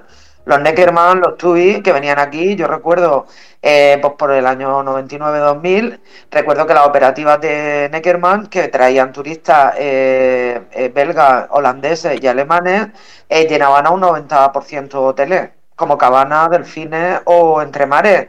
Esa, esa operativa, eh, eh, porque tendrían que hacer los transfers desde el aeropuerto, eh, bueno, no se llegó a acuerdos tampoco con la Consejería de Turismo, consideró que no era importante en ese momento y se perdieron las operativas. De hecho, yo estaba en alguna reunión de ese tipo y esas operativas llenaban hoteles aquí. Todo eso se fue. Todo eso se fue. Anabel, un dato. Hasta el pueblecito más pequeño tiene una estación de autobuses. Es que lo de la manga es muy fuerte. es que la estación de autobuses de la manga, de verdad, por favor, si alguien nos escucha, que, por favor pongan que sea una, una marquesina, algo, por favor, porque es que la gente pregunta dónde está la estación de autobuses y tú le dices, no, no, sí es aquí, y te mira con una cara como diciendo, pero ¿está usted de broma o qué? Eh, eso también debería haber sido contemplado en, en la manga 365. Eh, desde mi punto de vista. Una infraestructura, o una infraestructura, ya a lo mejor no, pero eh, no sé, vamos a ponerle un techico y que ponga estación de autobuses, aunque sea, como las películas de Tarantino ahí, en plan mexicano, no sé, algo. Eh, es verdad, es que lo de la estación de autobuses es tremendo y es que además el transporte, lo primero que, que estudia el turismo es que la importancia del transporte es básica el desplazamiento y resulta, nos van a quitar la línea 20, la estación de autobuses entonces, ¿qué turismo va a vender aquí? Por favor. y, el aeropuerto de San Javier, pues ya cerrado al tráfico civil. Ya, ya. El aeropuerto de San Javier, que, fue premiado varios años como el mejor aeropuerto eh, de España. Eh, yo recuerdo, tuve la suerte de estar ahí trabajando y era un aeropuerto, yo lo echo de menos, mucho, la verdad. Y el de Corbera, pues no está funcionando como se esperaba y, en fin. Eh, tenemos que darle una vuelta al turismo, ¿eh? Hay que darle una vuelta al turismo aquí. Está eh, claro. Creo yo, no solamente en La Manga, lo está sufriendo en muchos sitios también. Mm. Y tenemos que seguir eh, trabajando en equipo y teniendo en cuenta a los profesionales. Eh, y no sé, en La Manga el problema que tenemos, José Luis, es que somos turísticos, no tenemos otra cosa que no sea el turismo. Porque, bueno, pesca, no, tampoco. Pero eh, si es que si, si no tenemos turismo, tenemos turismo residencial, tendremos que hacer un plan estratégico orientado a ese turista residencial, por favor. Y haciendo un evento de un fin de semana no se va a fomentar el turismo residencial. Vendrá el fin de semana y se irá otra vez a su casa y ya no vuelvo más a la manga. Tiene que ser un plan conjunto con el comercio, un plan conjunto con los restaurantes, un plan, crear unas rutas, crear y estamos carentes de todo eso. Y luego hay otra cosa, la gente, el empresario está muy desencantado y muy harto. ¿Para qué nos vamos a engañar? El empresario se le llama para cualquier cosa, oye, vamos a hacer una reunión para... Yo paso. Si luego no se hace nada, entonces eso, eso también es importante, la gente no está motivada y debería estar motivada por su negocio al final, que es un proyecto. No. Sí. No sé, no sé. Eh, sí, sí, llevas razón, Amabel, pero ya. En las situaciones, actuales está la manga ha ido, pues eso es un es un proyecto ya viejo, caducado, que hay que darle vida nueva. El proyecto, todas las, todas las marcas, eh, cualquier tipo de producto que se quiera volver a relanzar, pues oye, se hace un lavado de imagen y se relanza. Los coches cada cinco años hacen un lavado de imagen de la, de la carrocería, le meten cuatro cositas y son capaces de lanzar el Opel Corsa y a lo mejor llevan ya cinco o seis ediciones de Opel Corsa. En, el sector turístico también debería ser posible. ¿vale? Estamos de acuerdo en que la manga ha envejecido. Bueno, pues vamos a crear algo que permita revitalizar esta, esta zona y relanzarlo de nuevo y ponerlo a la altura como estuvo en los años 70-80. Pero bueno, por eso quizá haya falta voluntad política, que no la hay, porque ellos están en otros mimbres. Eh, quizás sea necesario convencer que el sector de las apuestas y el sector de la agroindustria, pues que como que queda feo y que no es suficiente para poder darle vidilla a la región y, a lo mejor pues la clase política toma conciencia que al fin y al cabo son ellos quienes toman las decisiones de que es necesario hacer algo aquí en la manga porque lleva razón es el núcleo turístico por excelencia en la región pero se le llena de boca la boca para decir a los políticos, pero luego sobre la práctica, pues lo que tú dices de los empresarios, pues es que no hacen nada. Necesitamos que las asociaciones empresariales también sean más fuertes y necesitamos como pasan venidor. Eh, allí los hoteleros están muy unidos. Eh, o bueno, por lo menos tiene mucha más fuerza. Eh, tiene mucho, también es verdad que ahí el turismo tiene un peso brutal. Allí tú no te vas a ver un vecino que se queje porque el chiringuito tiene, es que eso no se ve en es que te manda una freya espárragos directamente. De hecho, la zona de venidor eh, turística, mm, eh, vive, gente de venidor vive poca. Están los hoteles, las tiendas, los bares y los ingleses y los turistas que dejan el dinero allí. Nos gustará más o menos. Yo me acuerdo del presidente de, los empresarios de venidor en un congreso dijo una cosa que no se me va a olvidar nunca. Dijo, sí, sí, aquí todo el mundo se mete con venidor, pero nosotros estamos abiertos 365 días al año. Que es un caso de los pocos que hay. Y es cierto. ¿Qué queremos? ¿Qué es lo que queremos? Algo intermedio, seguramente, para esta zona. Pero ellos allí lo tienen claro, el turismo es lo que les importa y allí tú no vayas... Eh, oiga, mire, que es que el bar, porque aquí es verdad que los centros de ocio están desapareciendo. El foco eh, no ha desaparecido, pero no es ni sombra de lo que era. El fusionar, es, no sé, eh, es complicado. ¿Para que no vamos a engañar? Los hoteles tienen toques de queda porque a los vecinos les molesta la música de la animación. Entonces, ¿qué queremos? Si no hace falta, no, hace falta ser ambicioso ni pretender convertir esto en, eh, en, unas Vegas norteamericanas. Y tampoco se trata de alcanzar el nivel de Benidorm ni de Marbella. Si lo que se trata es de crear un centro, un núcleo turístico aceptable, simpático, agradable, acorde con, la, con los recursos que hay en la zona y que permita pues que haya familias que puedan vivir de eso y que permita que la economía se mantenga durante todo el año. Ya está. Tampoco hay que ser. Es cierto, porque. Perdona. Sí, sí, perdona. No, eso decía, que tampoco es pretender conseguir aquí hacer una, una virguería, no hace falta. Si aquí, yo, yo estoy convencido que los empresarios de la zona tampoco quieren ahí eh, montar aquí un, eso, un Si lo que quieren es, pues coño, pues que tenga abierto el restaurante, tenga abierta la tienda y que puedan sobrevivir, entre comillas, durante todo el año con las pocas ventas que puedan hacer. Y ya está. Sí, no, está claro, porque además tampoco tenemos que copiar a nadie. Eh, siempre en muchas reuniones se harta la gente de decir, es que esto podría ser, bueno, yo hay veces que mm, no sé ni dónde meterme, ¿vale? He escuchado a alguno, que no voy a decir el nombre, pero eh, dice, bueno, es que esto podría ser como Marbella, o esto podría ser la segunda, entonces tú, Miami, también, eh, en alguna reunión, y entonces mm, tú dices, sí, sí, pero, mm, pero dices, no tenemos que copiar a nadie, nosotros tenemos nuestra propia identidad, eh, a mí yo siempre a mí siempre me ha gustado el eslogan de la manga un paraíso entre dos mares siempre me ha gustado vale oye habrá gente que para ellos sea un infierno pues escucha que no vengan ¿me entiendes? pero los que vengan o los que estamos aquí que para nosotros es nuestro pequeño paraíso porque con sus luces y sus sombras para casi todos nosotros es nuestro paraíso. No nos vamos a engañar. Pero queremos que nuestro paraíso esté en condiciones y creo que es algo que debemos de seguir luchando cada uno como pueda y y que nuestros políticos, nuestros representantes y nuestros ayuntamientos estén a la altura de lo que es este paraíso. Yo estoy convencida. la manga tiene, una, tiene un valor añadido y es la carga emocional que tiene mucha gente hacia la manga. Desde los años 60, 70, 80, tú hablas con gente de Madrid, de fuera, y a, la manga le tienen cariño. Es que no es, ¿sabes? Porque han vivido la infancia, porque han vivido su adolescencia, porque han vivido épocas muy bonitas de su vida aquí.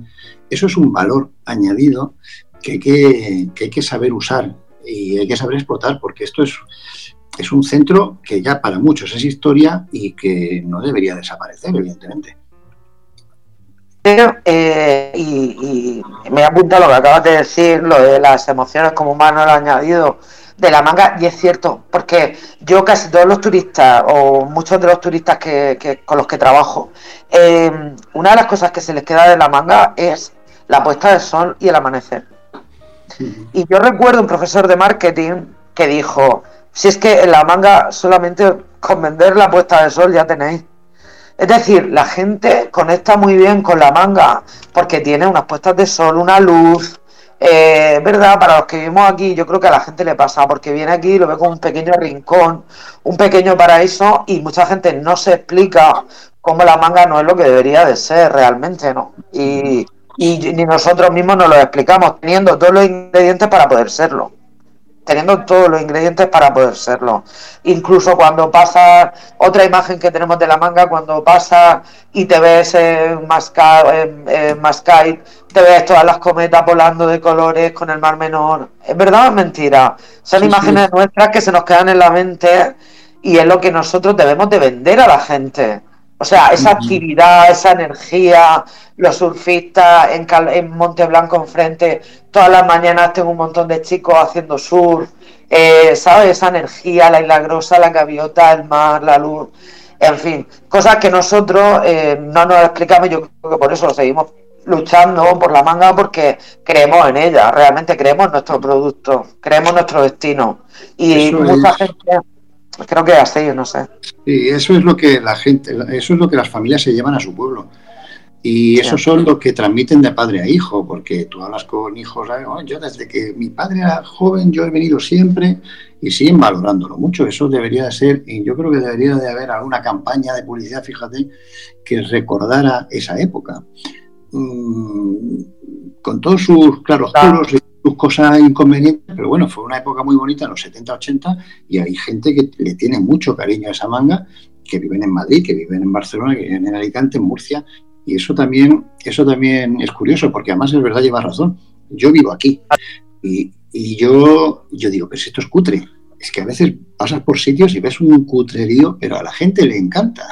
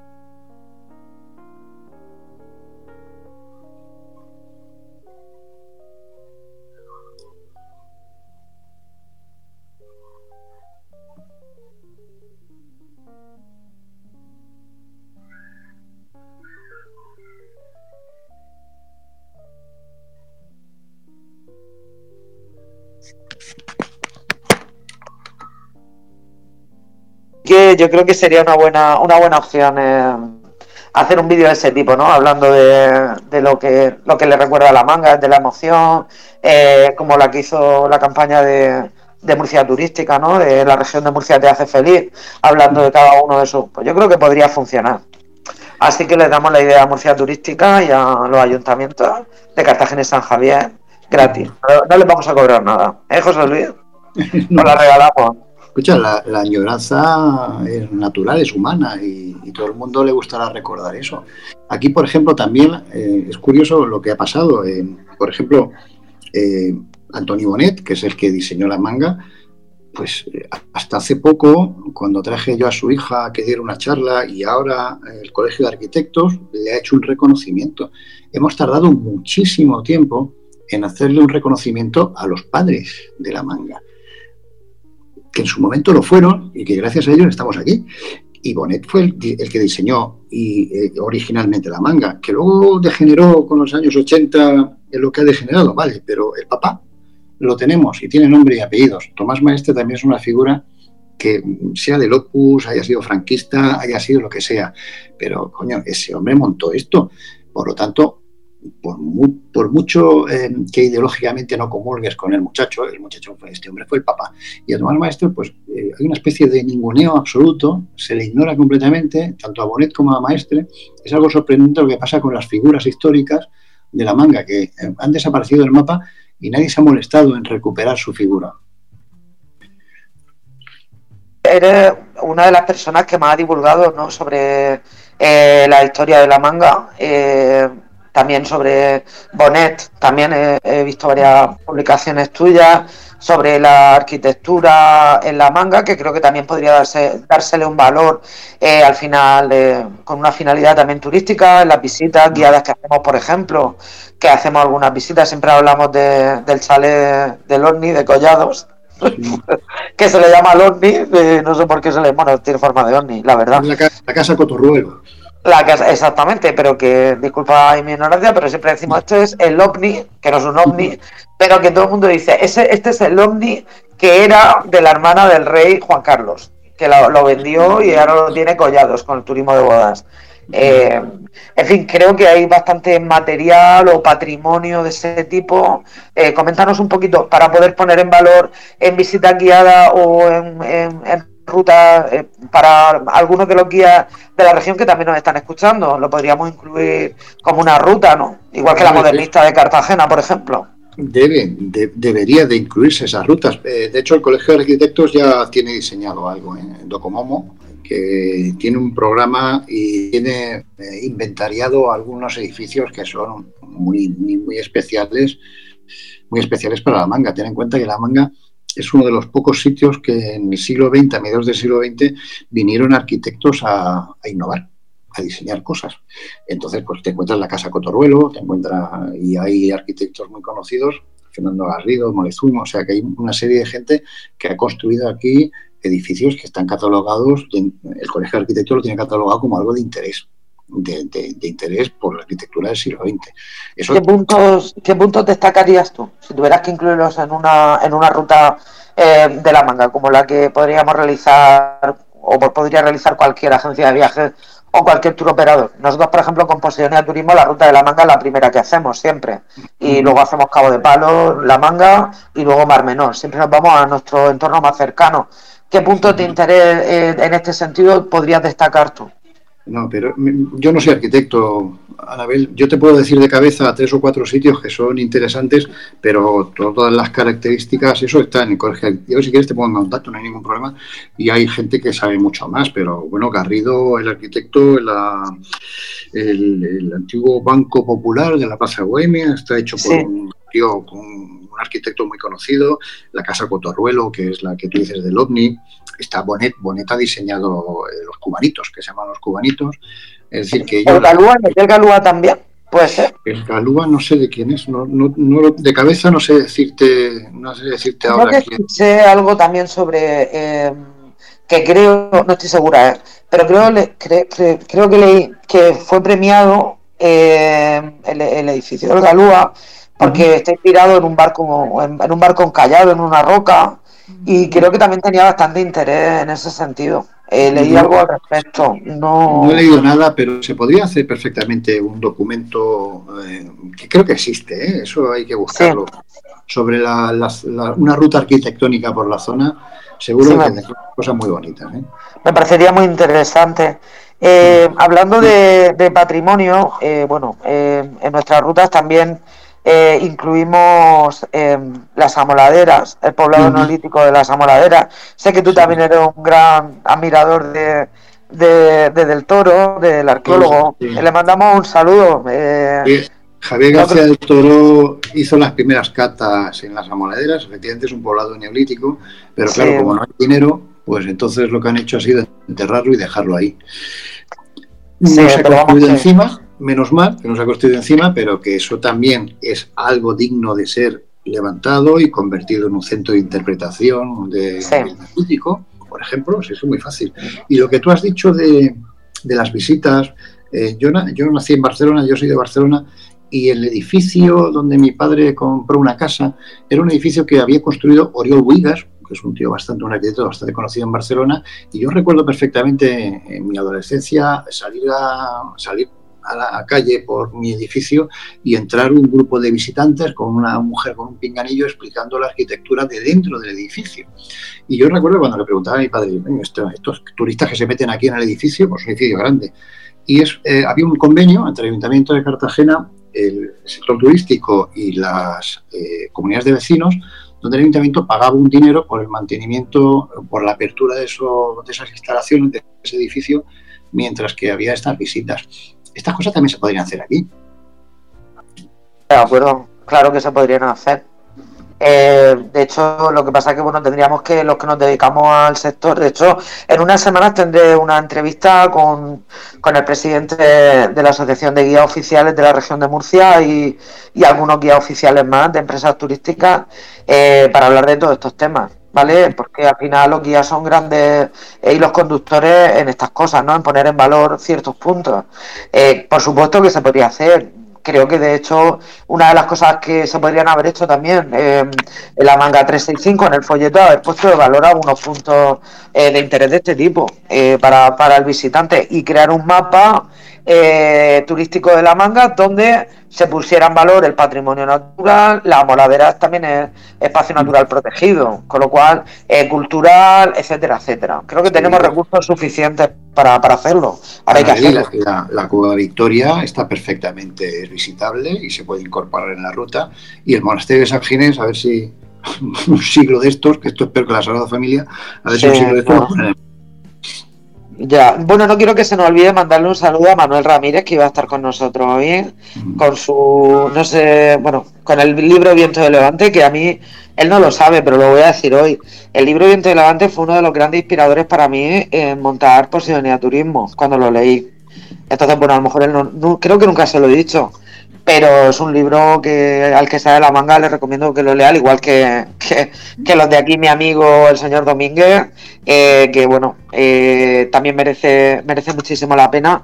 Y Manuel Ramírez, que te mandamos un beso, no ha podido estar con nosotros por un tema personal, pero que bueno, que, que por mi parte sabes que te, que te quiero y te admiro y que tu viento de levante forever. Viento de levante forever. De hecho, yo conocí por él eh, la historia de los fenicios cuando en la manga, de dónde vienen los colmillos de elefantes eh, que están en el arcua, de bajo la campana de Grosa. En fin, tenemos una gran historia, ¿verdad, José Luis? ¿Sabes, sabes Anabel? Creo que lo, sacamos en la manga. ¿Sabes que hubo un proyecto de hacer una ruta submarina a ver los colmillos de Isla Grosa? Lo presentó, lo presentaron tres, tres arqueólogos submarinos el proyecto parecía que iba a conseguir hacerse y al final no se ha hecho. ¿Quién conocedora de ese proyecto? De hecho, querían hacer un museo arqueológico subacuático o algo así para poder eh, eh, impulsar el buceo en la zona de la Grosa. Lógicamente, yo lo primero que pregunté es: bueno, ¿y qué impacto tiene esto en la Posidonia? Claro, a mí eso me interesa. Eh, bueno, que había un estudio medioambiental, que por eso no está, que por supuesto que y eso ha quedado ahí en stand-by, pero me parece un proyecto muy interesante eh, porque, bueno, los colmillos de elefante creo que es algo muy característico de la manga. De hecho, una de las cosas también que se propusieron, eh, que me hubiera encantado, es haber hecho una, eh, mira, en la, en la, rotonda esta de la manga, haber puesto los dos colmillos de elefante de la isla grosa, que son nuestros. o haber hecho, o hacer alguna escultura eh, al respecto en algunos puntos. Igual que la moladera, haber hecho una de los poblados neolíticos con unos collares eh, típicos de la moladera. Es decir, tenemos una historia muy interesante que no se pone en valor tampoco. Eh, parece que no existe. Mm. No sé, el tema de los piratas en la manga, no los de ahora, los de antes. Los de conoce, los berberiscos, para quien no esté escuchando, eh, los piratas berberiscos, los pozos de agua dulce que habían, etcétera, etcétera. No sé, eh, ¿hay algo, algo así súper, súper interesante de la historia de la manga que pienses que ninguno conocemos y que nos quieras contar? Uy, es que han pasado tantas cosas en la manga. Pero bueno, lo. Cosas puntuales, que tú sepas, esto lo sabe muy poca gente. Yo recuerdo que cuando saqué este libro, el de Cabo Manga, hubo, leí en el archivo municipal de Cartagena que hubo el secuestro de un alcalde, el licenciado Monreal en la manga, por los berberiscos. O sea que hay, hay hechos, hay hitos muy puntuales que la gente no conoce, pero que ha sucedido. Aquí en La Manga hubo un secuestro de un alcalde. hubo que negociar el pago. Tampoco me, extraña, ¿eh? O sea, que los piratas que habían aquí dijeron, pues venga al alcalde. Pues no, estoy, dando ideas, ¿eh? pero que en su momento se secuestró un alcalde en la manga. Y hay, José Miguel no es de Arroyo, yo de vosotros tendría cuidado. Pero sí, sí han sucedido cosas. O, por ejemplo, a mí siempre me ha llamado mucho la atención los intentos de destrozar el Mar Menor que había antes.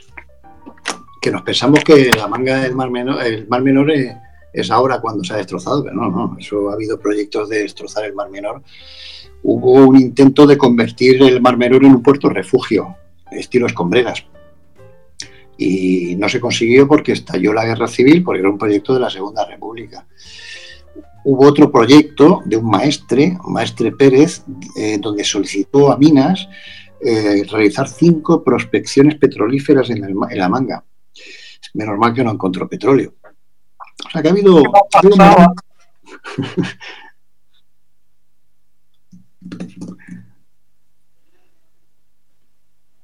¿Eh, José Luis no escucha? Sí, sí, sí. Ah, vale, vale. A, ver, yo te voy a dar un dato. A lo mejor esto no lo sabes tú. Voy a ver si te puedo sorprender, ¿vale? ¿Tú sabes que el pastel de cierva de San Javier es de la manga? No lo sabía, pero mm, ¿me lo puedes documentar con algún papelote? Bueno, yo no te, yo no te voy a poder documentar. yo esto tengo Es tradicional. No, no, no. Eh, creo, lo leí. A ver, ¿dónde lo leí?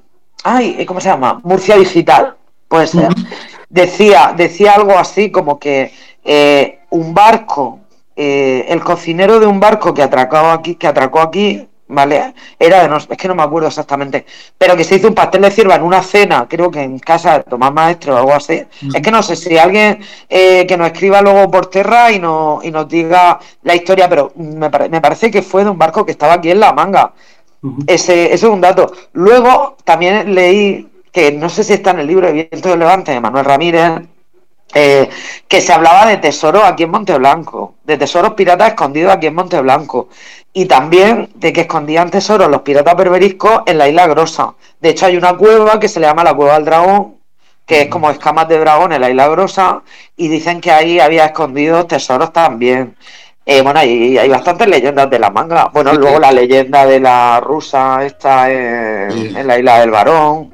Sí, yo no he querido tocar el tema de las leyendas eh, siempre, si te fijas, si ves, bueno, casi toda, mi, trabajo de histórico ha sido todo basado en documentos.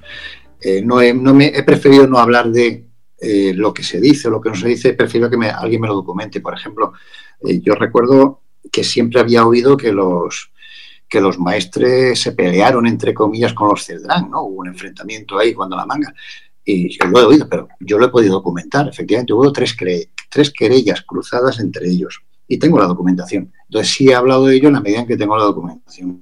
O, por ejemplo, también sé que la expropiación de los de Maestre, Tomás Maestre Aznar, provocó un enfrentamiento colosal con algunos familiares suyos. Como tengo la documentación, pues entonces he hablado sobre ella. Pero eh, todos estos temas siempre y cuando haya algún legajo, algún documento donde yo pueda decir, oye, efectivamente aquí el pastel este se hizo aquí porque hay un documento que lo acredita, pues yo encantaría, encantado en trabajar el tema y verlo, pero si nos dejamos en leyenda, prefiero no, prefiero no tocarlo, fíjate.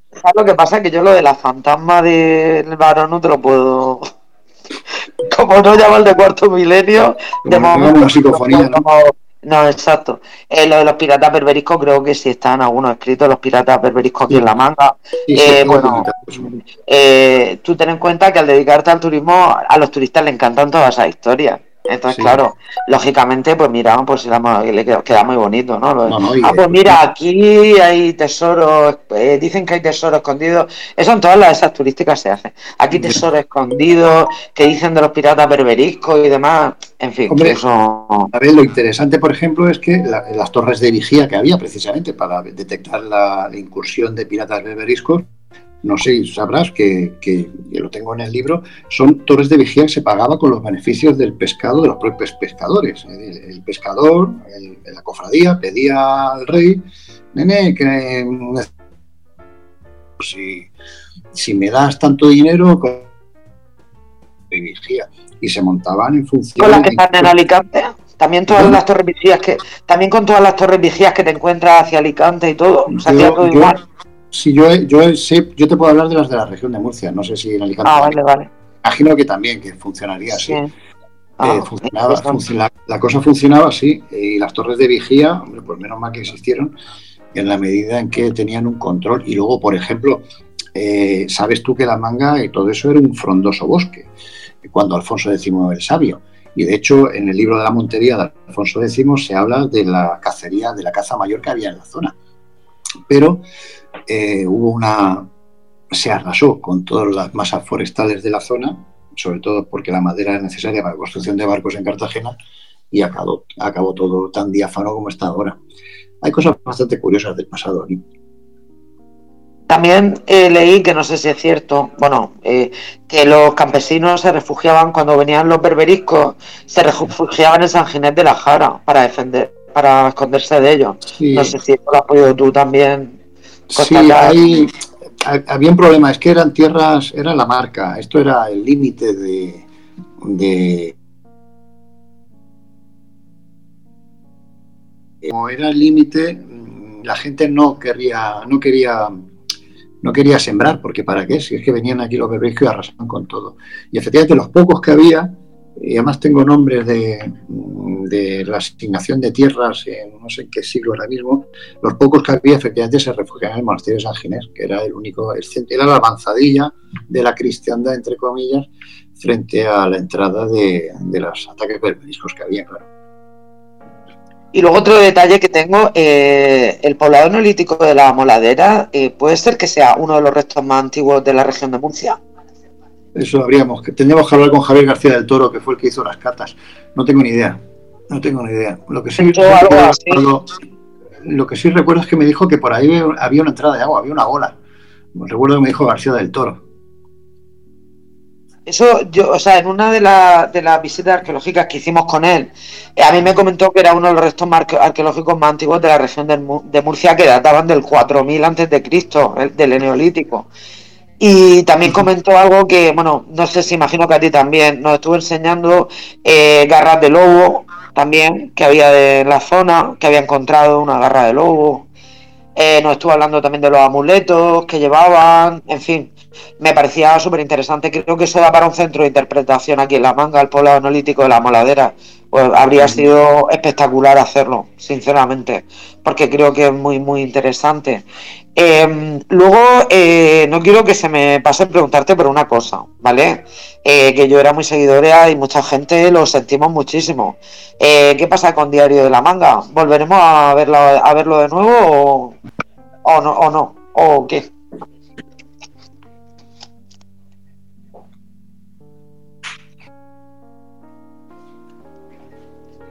José Luis, ¿nos escuchas? Parece que se nos ha ido la voz. José Luis. Bueno, parece que José Luis ha perdido cobertura, no sé si nos escucha. Sí, la verdad es que, eh, perdona que interrumpa, sí, eh, me están avisando que en algunas zonas hay problemas de señal, no sé si es por la tormenta eléctrica que está habiendo, eh, pero el caso es que en algunas zonas me están diciendo, entonces estoy avisando a través del chat, quien no escuche, que salga y vuelva a entrar de la página y volverá a escuchar es el problema que está habiendo, pero no sé en la zona Vale, porque hay tormenta, ¿no? Eléctrica. Sí, parece que en algunas zonas, eh, según qué zona ha pillado el repetidor, parece que está teniendo problemas. Creo que José Luis ha vuelto. José Luis, ¿nos escuchas? Sí, te escuchamos. Vale, sí, sí, te escuchamos. te habíamos perdido, ya estaba. Es que está estoy con el móvil y está raro, perdonadme. Está diciendo Fernando que hay en alguna zona hay problemas de señal por la tormenta eléctrica que hay, o algo así. Ah, pues es posible. Te preguntaba por Diario de la Manga, ¿volveremos a disfrutar de él o, no? Me, me, encantaría, Anabel, pero sabes que entramos en el tema de la pandemia eh, nos quedamos sin, sin, sin, recursos económicos para poder mantenerlo, que es un mínimo mantenimiento, pero que hacía falta. Y luego, eh, a raíz de, de, la parada técnica esta de la pandemia, pues me salió la oportunidad de poder, de poder pertenecer al Consejo de Administración del ente público RTRM y una de las condiciones para aceptar el, cargo, eh, porque es por mandato parlamentario de la Asamblea Regional, es no pertenecer a ningún, ninguna empresa vinculada con los medios de comunicación.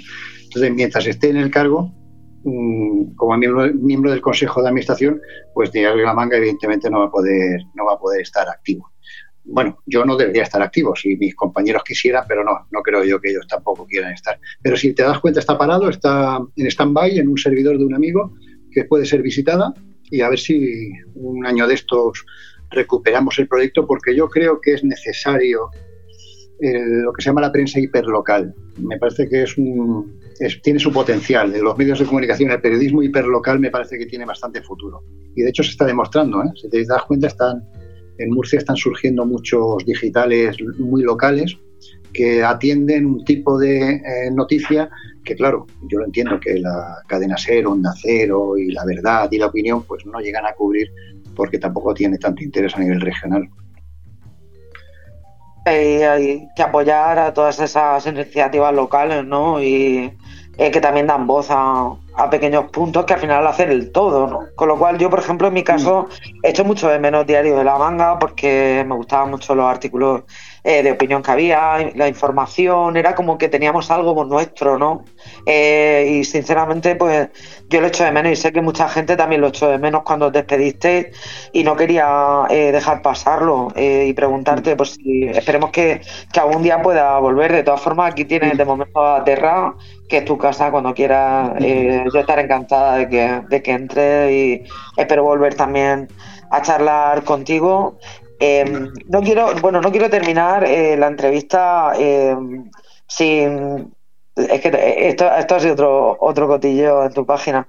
Eh, no quiero terminar la entrevista sin dedicarte una, una palabra, una, bueno, unas palabras eh, de Eduardo Galeano, que va a saber cuál es, que dice, libres son quienes crean, no quienes copian, y libres son quienes piensan, no quienes obedecen. Enseñar es enseñar a dudar, de Eduardo Galeano. Y te la quería dedicar porque para mí eres una persona muy libre, eh, que desde mi punto de vista, eh, a los que también somos o queremos o intentamos ser libres en nuestra opinión y en nuestro trabajo, eh, pues nos hace también, eh, no sé, es como nos sentimos empáticos en ese sentido y te la quería dedicar y por supuesto darte las gracias eh, por haber estado conmigo en Terra en este programa que espero que sigamos girando otra semana más y que haya personas interesantes que nos aporten cosas a todos como, como es tu casa. Muchísimas gracias José Luis. Pues gracias a ti, Anabel, por haberme llamado y ha sido una charla larguita pero entretenida, no se me ha pasado enseguida, no me he dado cuenta yo del tiempo que ha pasado.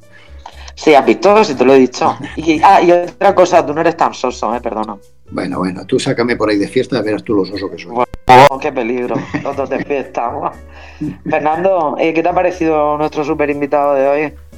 La verdad es que eh, Lucía ha estado comentando y por lo que se ve es eh, una persona que sigue mucha gente. Hemos tenido audiencia y sobre todo lo que he tenido es mucho sentado en el sofá escuchando, muy entretenido. Así que muchísimas gracias Anabel, pero también muchísimas gracias José Luis. Una demostración de ese periodismo y sobre todo esa investigación que tanto se echa de menos. Muchas gracias a ti, Fernando, por, por tener montado este tinglado y seguir aguantando mucho tiempo, que, está difícil la cosa. Tenemos otra cita, ¿eh? Eso seguro. Un besito muy grande, José Luis, cuídate mucho. Un beso, Navel, nos vemos. Gracias. Chao. Bueno, Fernando, pues eh, eh, creo que no se puede terminar mejor un programa eh, que con José Luis Domínguez. Para mí ha sido un placer tenerle, le he hecho preguntas que yo personalmente también he querido preguntarle alguna vez Eh, es una persona que en la manga, bueno, en la manga, en toda, en toda la zona, en Cartagena, en la región, se conoce porque es un gran escritor, un gran periodista, una persona inquieta, investigadora, que nos aporta todo, con lo cual para mí ha sido un placer. Eh, estar con él y estar contigo y en Radio Cómplice una, una semana más. Y no quiero olvidarme de saludar a, a todos nuestros eco oyentes, que la semana que viene seguro que los vamos a tener también. La semana que viene vamos a cambiar de tercio, nos vamos a ir a tendencia eh, urbana. Estamos viendo en muchísimos sitios eh, pintura de street art en, Los Nietos, implicado en el Mar Menor, la compañía de Mario, Goyo, en fin. Música implicada con el medio ambiente, con la sostenibilidad, el hip hop y el rap también es poderoso. Y la semana que viene vamos a tener pues a Cover Bushido Record, que son el creador, los creadores y Cover, el, el compositor de la sintonía de Terra, son avariciosos, y los vamos a tener la semana que viene. Le vamos a dedicar un programa a ese arte urbano, a esa gente con buena energía. Así que yo espero que estéis todos aquí en Terra a las 6 de la tarde con Posidonia Turismo. Gracias a nuestros patrocinadores, como siempre, a Me Encanta Tienda, a 24 Horas la Manga, eh, a, a todo, a Workout Gym, a todo. Y esperemos ser muchísimos más los que se suban a esta Terra con Radio Cómplices. Un placer, muchísimas gracias. Muchísimas gracias a ti, Anabel. Tengo que decir que nombramos a Summer 24 La Manga, a Workout Gin La Manga, Tiendas Me Encanta, y como hay más gente esperando, iremos anunciando, iremos haciendo esa promoción y sobre todo hay que hacer lo que ha dicho eh, José Luis, sacar eh, las noticias de la zona, que es lo que nos interesa, pero no porque sea solamente la manga o la zona del Mar Menor, sino sacar todo lo que interesa de esta región de Murcia para que cuando vayamos a Fitur no seamos esos desconocidos, sino seamos esa marca de con propiedad y con señal propia. Exactamente, que hace felices a todo el mundo, eh, que te hace feliz la región de Murcia. Eh, no sé si quieres comentar algo, algo sobre eh, algunos posts que hayan comentado a lo largo del programa eh, nuestros oyentes. Sí, estaban comentando eh, sobre todo eh, lo del ecologismo, lo de cuidar esas zonas y le parecía muy bien a Lucía, sí. dice que al principio decía que al principio no le parecía bien la idea de cobrar, pero que al final está cada día más convencida de que se debe hacer.